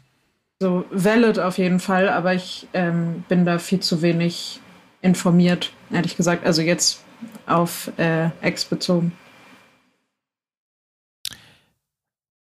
Okay, ja, dann lass doch erstmal in Sacré-Cœur starten und ähm, über den nächsten Song sprechen. Wir haben auf jeden Fall hier zwei sehr ähm, entgegengesetzte Meinungen zu Sacré-Cœur, nämlich von Jakob und Carla. Mhm. Warum? Ähm, also ich habe in Jakobs Recherche schon gesehen, was er von dem Track hält. Und ähm, ich will ihm da jetzt nichts vorwegnehmen, aber ich sehe es auf jeden Fall ganz anders. Ich wusste aber, also das ist vielleicht so ein bisschen eine unfaire Wertung, aber ich wusste, bevor ich den Track gehört habe, dass es mein Lieblingstrack vom Album sein wird, einfach wegen des Titels. Also ich weiß nicht, ob ihr schon mal in Paris wart und Sacré-Cœur gesehen habt und besichtigt habt, so. Und ich war bis jetzt einmal in Paris und wollte eigentlich danach nie wieder dahin, aber ich gebe dem Ganzen jetzt nochmal eine Chance. Ähm, aber ich weiß halt so ein einziger Tag von dieser Reise, der schön war. Da waren wir eben auf dem Montmartre bei Sacré-Cœur und deswegen hat das für mich einfach so eine etwas größere Bedeutung. Ich glaube, er hätte da über, also hätte da über alles reden können. Es hätte mir trotzdem wahrscheinlich gefallen, einfach weil das so eine Erinnerung in mir geweckt hat. Und ich finde dann, also auch wenn das ein sich wiederholendes Thema mal wieder ist und er das, wie wir jetzt ja auch schon mehrmals gesagt haben, in G nicht ja eigentlich schon zur Perfektion getrieben hat, finde ich es in dem Track jetzt irgendwie noch mal besser aufgegriffen als in dem anderen auf dem Album, in dem er schon das Gleiche behandelt. Ähm, ja, und das ist irgendwie, weiß ich nicht, irgendwie, das ist der einzige, kann ich ja jetzt schon mal sagen, der einzige Track, den ich in eine Playlist gespeichert habe, so. Und den ich jetzt auch so solo viel gehört habe. Und überhaupt der einzige, den ich wirklich viel gehört habe. Okay, wenn ich da vielleicht direkt mal anschließen kann. Ich finde es halt einfach so lustig, weil den Track hat äh, Nikolai Potthoff produziert. Und das ist der Produzent, der Alan's Major Album produziert hat, was Carla auch gut fand. Und, Ka yeah. und Carla das alte Major-Produkt. ähm, ähm, war ja klar. Ähm, und normalerweise ist Alan ja eher Alleingänger bei seinen Tracks und viel im Studio alleine auch. Äh, Kontrollfree, keine Geduld, hat alles schon mal angesagt irgendwie. Und hier hat er sich aber, abgesehen von Nikolai Potthoff, auch noch ähm, für den nötigen Bounce Sam Salem rangeholt. Und ich finde halt, es klingt halt genau wie dieser belanglose Playlist-Track, den ich halt einfach nicht mag. So, ich mag dieses Pseudo-Diepe manchmal mehr als dieses, ich singe dir zehnmal die Hook vor, so, und gibt mir halt einfach gar nichts. Und äh, jetzt, wo Niklas es eben mit X angesprochen hat, äh, stößt mir diese erste Line mit, äh, tut ihr weh, doch er sagt, es war keine Absicht, noch viel ekelhafter auf. Ähm, um das einfach mal sehr drastisch jetzt einfach zu sagen. Ähm, aber abgesehen vom Textlichen finde ich, dass wir uns einfach irgendwie im Kreis drehen und wieder in dieser Misere befinden, dass er keine Zeit für seine Frau hat, dass ihr, ihr, ihr weh tut und nur an sich denkt. Und äh, es ist langsam so, okay, we got it, man. Mhm. Ja, ich gebe dir nicht Unrecht damit, aber es ist halt einfach, ja, dann so diese persönliche Geschichte bei mir. Voll, nee, ist völlig ähm, verständlich. Legit. Und, und, und du hast, hast recht auf deine Meinung, Carla. Dankeschön. auf, auf, jeden Fall, nichtsdestotrotz, Shoutout Nikolai Potthoff, ähm, der auf jeden Fall für deutschen Indie sehr krasse Sachen gemacht hat. Ähm, und ich finde auch die Produktion auf diesem Song sehr, sehr cool. Ähm, mir gefällt, wie die Gitarren eingesetzt sind, dass es dieses äh, etwas quietschige Sample dann hinten heraus nochmal wieder gibt. Und ähm, ich finde es ganz cool, dass er diesen Perspektiven-Switch reinbringt und jetzt quasi so den, ähm, so die Verlustangst durch das ähm, sich einreden, was dadurch, dass er nicht da ist, bei seiner Frau passieren könnte und dass da ja auch dann der Teufel auf der Schulter sitzt ähm, und ähm, so ein bisschen eben ne, sich selbst anzählt dafür, ganz interessant, aber ja, wie Jakob das auch schon gesagt hat, ist es am Ende etwas, was schon häufiger von ihm thematisiert wurde und ähm, ja, nichts, was bei mir dann so lange hängen bleibt. Wahrscheinlich. Es wird die Zeit zeigen. Ich werde den vielleicht noch ein paar Mal hören und dann ähm, Resümee ziehen. Und wenn wir uns jetzt nochmal so auf halt mir schlechte Vibes auf Distanz, dann ist halt so, das ist ja offensichtlich die Eifersucht, die da halt spricht. Äh, ja. Irgendwie die personifizierte Eifersucht ist halt auch eigentlich kein guter Vibe, den man bei sich haben sollte und versuchen kann, von sich zu stoßen eigentlich. Ich habe genug gehatet. Ist okay. Auch du hast ein Recht auf deine mm. Meinung, Jakob. Danke, Bro.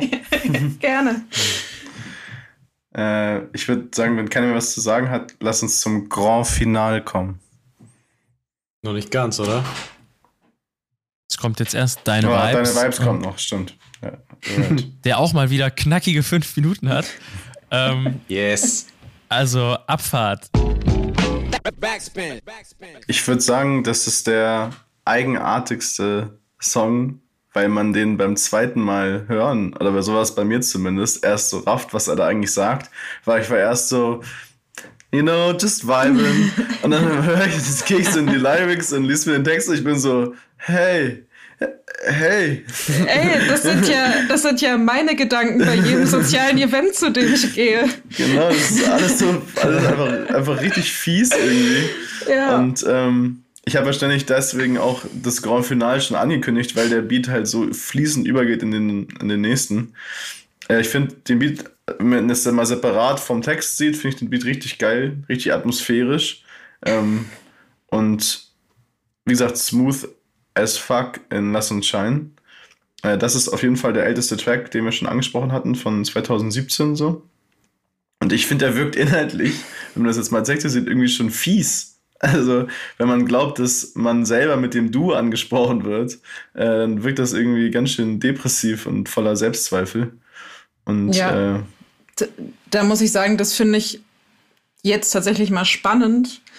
Dieser Kontrast zwischen ja, also einerseits, okay, niemand will mich hier haben und ich bin total unsicher und oh Gott, was rede ich und was mache ich? Ist ja übelst peinlich und so und ich bin so voll der Oddball so. Und dann andererseits, aber in vielen anderen Tracks dieses Jahr, aber trotzdem bin ich schon der krasseste hier. Also, und das finde ich schon irgendwie, also ich finde bei dem durch diesen Track wird das andere nochmal, also diese andere Seite nochmal verstärkt und für mich zumindest verständlicher, dass es eben so zwei Seelen sind, die da so aufeinandertreffen. Und ja, mir gefällt der Beat ganz gut, ist halt danceable und ähm, ja, ich fühle das auf jeden Fall. Also vielleicht nicht so zu so einem krassen Extent, dass man jetzt so wirklich überall, wo man hingeht, sich so denkt, oh Mann, super schlimm alles. Aber ich meine, ich glaube, die allermeisten kennen das ja zumindest nach so einer Nacht, wo man viel getrunken hat und feiern war. Man wacht am nächsten Morgen auf mit so dem Kater Blues und alles ist ein peinlich.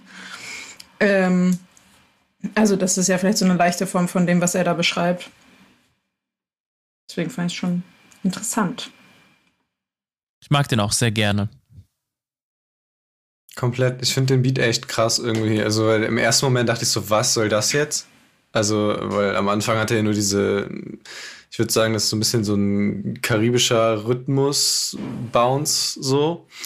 Und da ich so, okay, was also, was willst du jetzt von mir so ungefähr? Aber ich finde, es passt auch sehr gut auch so zu diesem, äh, du passt dich so an und versuchst da irgendwie mit reinzuspielen, aber das klappt irgendwie nicht, weil keine Ahnung, also das ist so, dass man so einen vermeintlich ähm, Playlist-Type-Beat nimmt, der switcht dann aber, also bevor er überhaupt anfängt zu rappen, wird der ja schon so ein bisschen, geht der, dreht der so schon so ein bisschen runter und irgendwie funktioniert das nicht so ganz. Und ich fand, das passt sehr gut zu dem Text. So, du willst irgendwie dazugehören und du willst da mitmachen und so und das da rein, aber irgendwie so richtig funktioniert das nicht. So, der, so, da ist dann irgendwie trotzdem noch eine Melancholie drüber, so ein bisschen, oder so ein, so ein, ja, so ein schlechter Filter und nicht so ein, das ist nicht so ein einfacher Playlist-Song, wie der vielleicht in den ersten drei Sekunden man denken könnte. Ich finde auch den Ton ganz interessant, weil dieses von oben herab, was wir eben hatten, dass man dann vielleicht in manchen ähm, Ansagen, die er verteilt gegenüber anderen, ähm, dadurch kommt, das hat er jetzt ja gegenüber sich selber, wenn man das Ganze so ein bisschen darauf runterbrechen will. Ähm, scheint sich also dem auch relativ bewusst zu sein. Nun gut, dann geht's jetzt ins Grand Finale. Also zumindest die, zwe die, zweite Hälfte davon, weil wir sind ja schon mit einem Bein drin durchs Outro. Das heißt, Lass uns scheinen ist auch mit Video erschienen. Ähm, und darüber sprechen wir dann jetzt gleich, bevor wir ins Fazit gehen. Nach dieser Berg- und Talfahrt ähm, emotionaler äh, Selbstentblößung wie ordnet ihr dieses Outro in dieses Album ein? Was gibt euch Lass uns scheinen als Abschluss des Albums? Bester Song vom Album.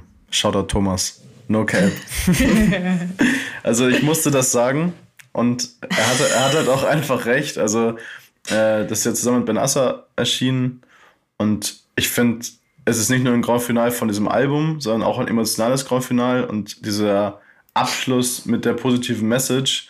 Also ich wünsche mir, wenn wir bei der Analogie bleiben wollen mit der Nacht, äh, dass jede Nacht so endet mit so einem Gefühl bei ihm. So, weil so, wenn bei Cook und das Bett sein persönlicher Dämon zu ihm spricht, das ist hier irgendwie sein persönlicher Engel.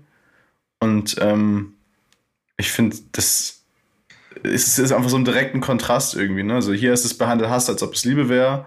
Und ähm, im Kontrast dazu ist das Reden von Liebe, ach, was ist schon Liebe? Die Liebe ist, äh, die Liebe, die sie da nur kennen, ist eine Lüge, die sie doch nur predigen, wenn es ihnen passt. Schnell wird aus Liebe, dann wird nur Hass, ist bei Cook und im Bett. Und für mich ist das also jetzt mein absoluter Lieblingstrack vom Album. Ich habe den, glaube ich, auch schon locker 100 Mal gehört, weil ich den halt einfach wirklich, wirklich gut fand. Und das einfach so ein geisteskranker Vibe ist, der so mein Herz mit Anlauf trifft, um es mal so zu sagen. Mm, der Song hat für mich auf jeden Fall auch nochmal viel verändert, wie ich das Album finde. Also der hat mich sehr gut nochmal aufgefangen und ist ja einfach ein guter persönlicher Abschluss, ohne den mein Urteil über das Album sehr viel schlechter ausgefallen wäre. Same.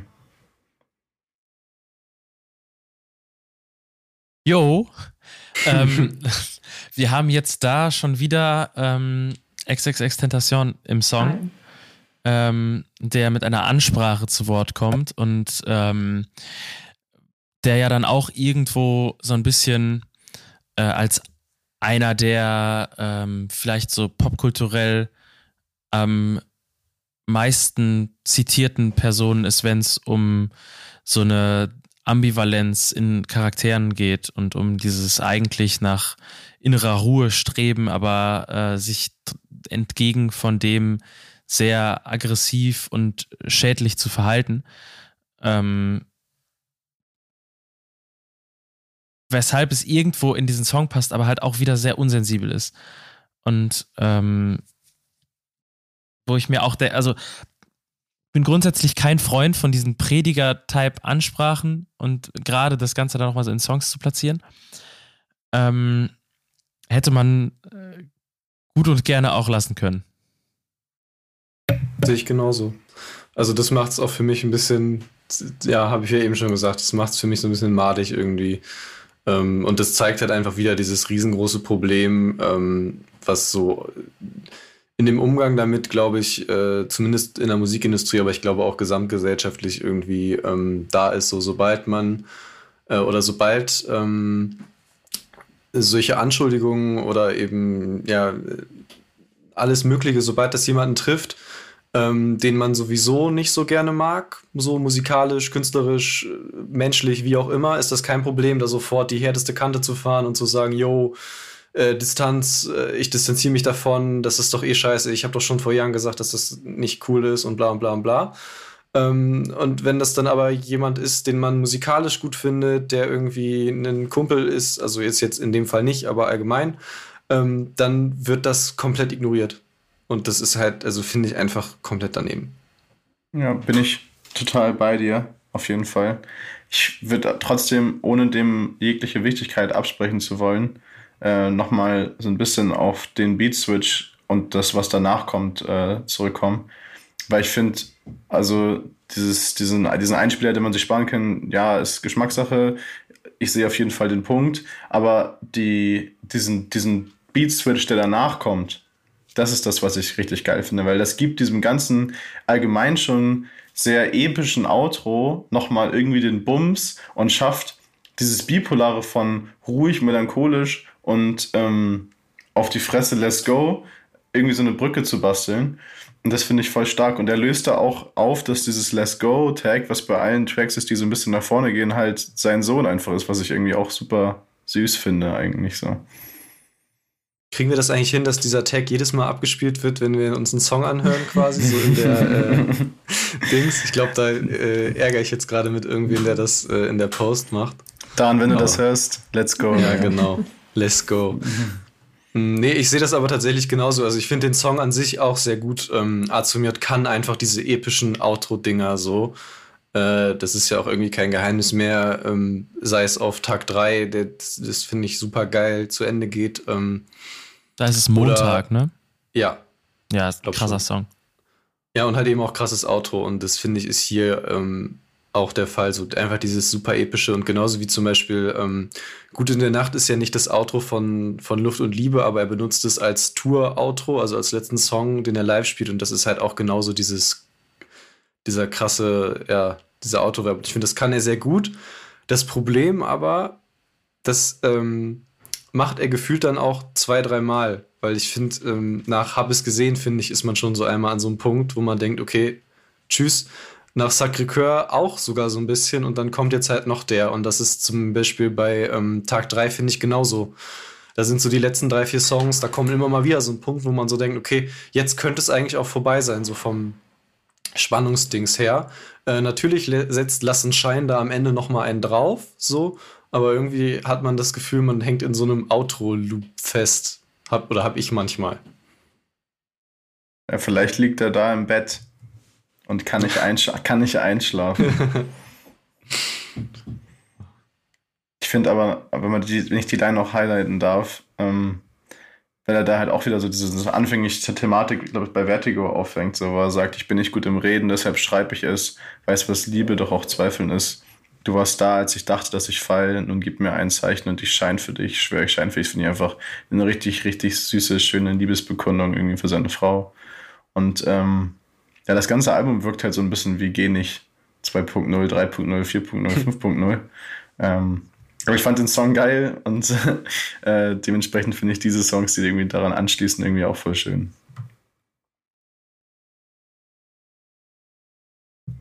Ich habe das Gefühl, wir können in ein Fazit übergehen. Ähm, ihr seid alle bereit, um das Album zusammenzufassen.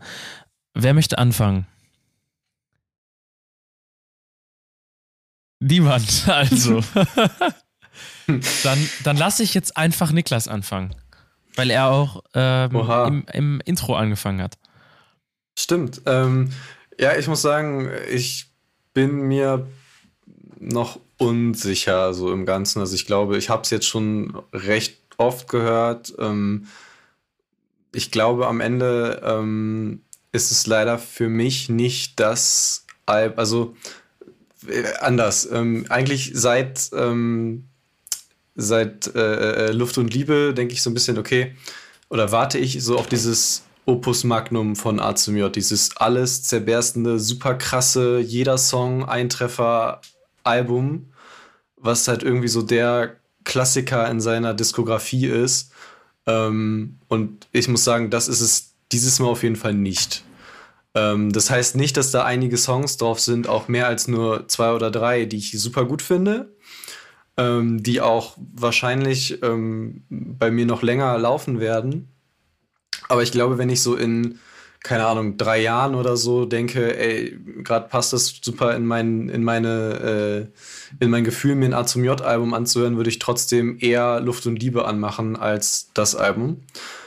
Ähm, und das hat mehrere Gründe. Also, ich finde zum einen, es ist schon so gute fünf Songs zu lang, glaube ich. Ähm,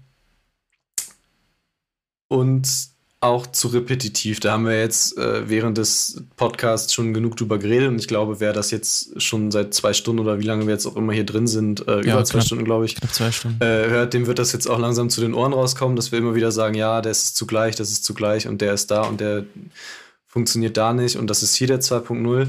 Ähm, was ich tatsächlich oder was ich glaube, woran das liegen könnte, ist, dass die, also dass es jetzt halt mh, gerade weil die alten Sachen von ihm immer so innerhalb von sehr kurzer Zeit entstanden und rausgebracht wurden, dass es jetzt halt eben zu viel drauf rumgedenke ist und zu viel okay, hier muss noch Konzept und hier für den Song brauche ich noch einen Gegenspieler und das dann irgendwie so Sachen sich ähm, ja ineinander übergehen müssen und dann da noch mal und hier noch mal.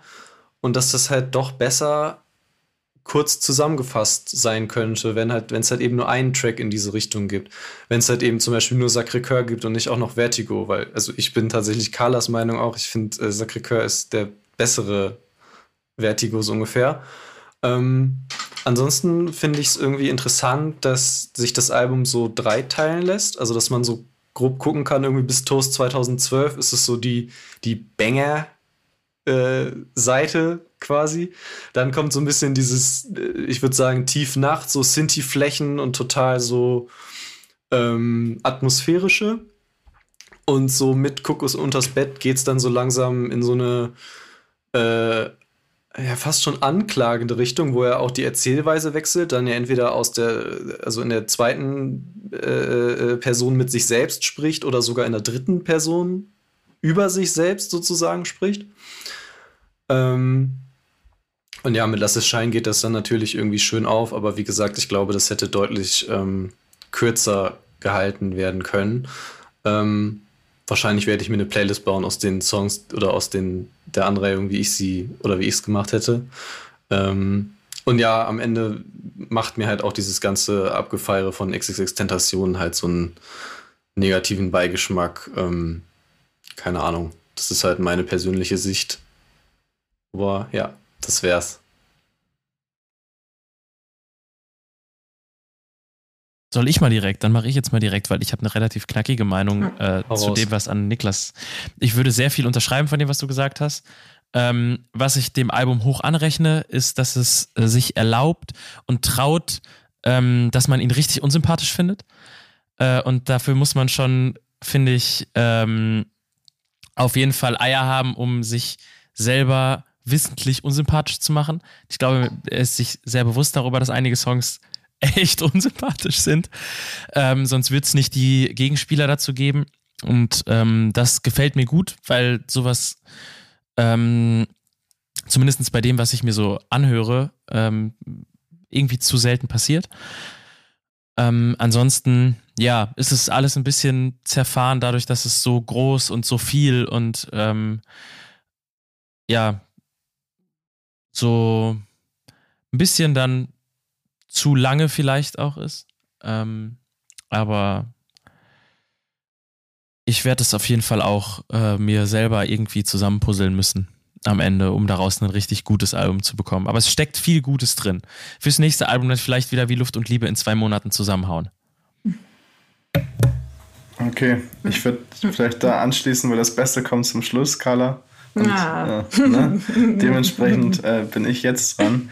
Äh, ich würde dem Album wahrscheinlich gerecht werden, wenn ich jetzt einfach redundant auch mein Fazit genauso runterreden wie, wie Niklas, weil ich mich in vielen Punkten da anschließen kann. Äh, ich muss trotzdem insgesamt sagen, ich finde, es ist rund. Also ich finde, ich sehe den roten Faden von dem Album. Ich sehe den tiefen Einblick in Allens Leben. Ich glaube, es ist an bestimmten Punkten einfach so möchte man sagen, bipolar, redundant, wie auch immer, äh, dass es sich halt doppelt und wiederholt, weil das einfach sein Leben ist. Also diese, dieser ewige Konflikt zwischen Workaholic, Egozentrik, Liebe zur Familie, Liebe zu Freunden und da die Balance zu finden. Ich glaube, das ist einfach gerade, was seine Gefühlswelt irgendwie widerspiegelt in den letzten zwei, drei, vier Jahren, wo er an diesem Album gesessen hat. Und dementsprechend sehe ich jeden Song und ich verstehe, dass der auch bewusst da drauf ist und ich verstehe, dass er sich auch bewusst dazu entschieden hat, ähm, diese 16 Songs raufzumachen und das kein Versehen war. Aber es spricht halt für seine Egozentrik, ähm, dass er das halt auch gemacht hat, weil dieses bewusst wählen und sagen, ich finde, das muss so sein, da sehe ich halt so einen Kanye irgendwie auch, der halt sagt, so wenn ihr es nicht versteht, seid ihr einfach zu dumm. so, und äh, ich finde, das, das, da ist halt wieder diese, die Frage, die ich halt schon mehrmals angesprochen hatte, für wen machst du Musik? Machst du Musik für dich selber? Willst du den Durchbruch haben oder nicht? Und willst du diesen Alltime-Classic haben? Oder willst du das machen, wie du es willst? So, und da wird, denke ich mal, einfach ein Konflikt aufkommen.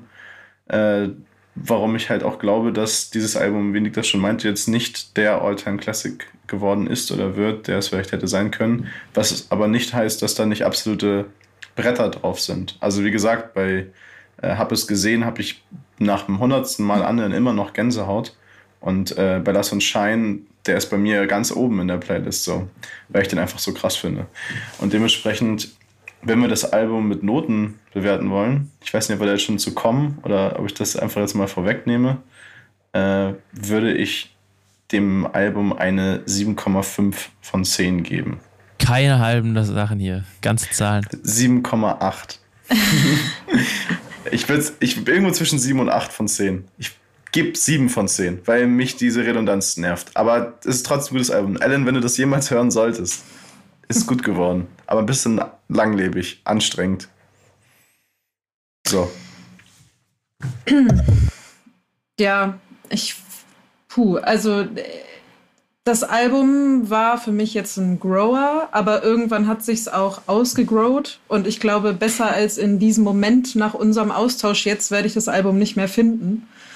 Ähm, ich finde es halt sehr schwer beim Künstler, der so viel selber macht und wo man einfach weiß, was da für ein Hustle hintersteckt, so ein Album zu produzieren, das irgendwie zu bewerten, weil es ist halt ja einfach krasse Arbeit so. Und ich habe davor auf jeden Fall Respekt, wie er als Künstler arbeitet. So.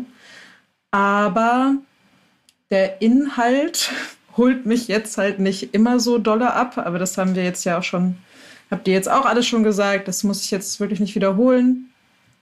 Ähm, ja, es ist mir echt schwer gefallen am Anfang. Also als ich das Album das erste Mal gehört habe, konnte ich damit wirklich gar nichts anfangen, gar nichts. Und ich war richtig ja, traurig ist jetzt übertrieben, aber ich war schon ein bisschen gestresst davon, weil ich ja wusste, dass ich hier mit euch darüber sprechen werde. So dachte ich, kann ja nicht nichts sagen die ganze Zeit. Und ähm, genau dann eben mit der Promophase auseinandergesetzt, dann werden ja schon ein paar Sachen nochmal klarer oder jetzt, wie gesagt, im Gespräch mit euch. Aber ja, ich, ich weiß es wirklich nicht. Ich finde einerseits irgendwie gut, dass er manchmal nur so ich sag jetzt mal, Pseudo-Deep daherkommt, weil man sich dann als Hörerin eben selber aussuchen kann, wie viel möchte ich da jetzt rein interpretieren und wie sehr möchte ich da jetzt zulassen, dass der Track mich irgendwie emotional beschäftigt oder nicht. Aber ja, manchmal ist mir das halt auch zu einfach. Also das, was äh, Jakob vorhin einmal gesagt hat mit diesem so 14-jährige Tumblr-Girls-Sprüche mäßig. Ähm, ja, deswegen, also ich bin. Ah, mir fällt es wirklich richtig, richtig schwer, da irgendwie jetzt was Endgültiges zu, zu sagen. Aber wie gesagt, ich glaube, besser als jetzt werde ich es nicht mehr finden. Ich schließe mich an bei 7 von 10. Ich glaube aber, dass ich einem Konzert zu dem Album eine 10 von 10 geben würde. Ja, wahrscheinlich schon. Ja. Das ist Fakt. Niklas, wir haben noch keine Punkte gegeben, aber ich gehe geh einfach auch mit einer 7. Sehe ich. Ist so, ich ähm, willst du noch begründen? Sorry, ich, ich, wollte einfach nur sagen, ich sehe, ich sehe sehr viel von dem, ähm, was ihr gerade ausgeführt habt, auch. Und deswegen unterschreibe ja. ich das gerne. Ähm, ich würde, glaube ich, tatsächlich eine 8 von 10 geben sogar. Ähm, ich glaube sogar, wenn es nie, also das klingt ein bisschen dumm, aber wenn es nicht von A zum J wäre, vielleicht sogar eine 9, weil ich, also es ist wirklich ein gutes Album. Es ist auf jeden Fall besser als sehr vieles, was dieses Jahr schon rauskam. Ähm, ich habe nur das Gefühl, er kann es einfach besser so.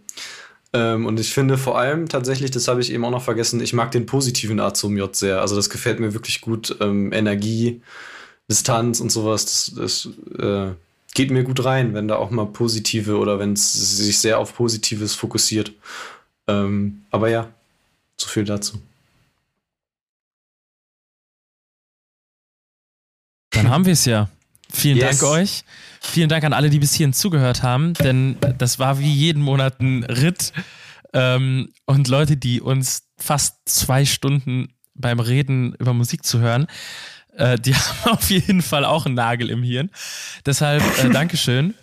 Ähm, und wir hören uns dann im nächsten Monat wieder. Welches Album das wird, das werden wir noch früh genug sehen. Es kommt ja wieder einiges.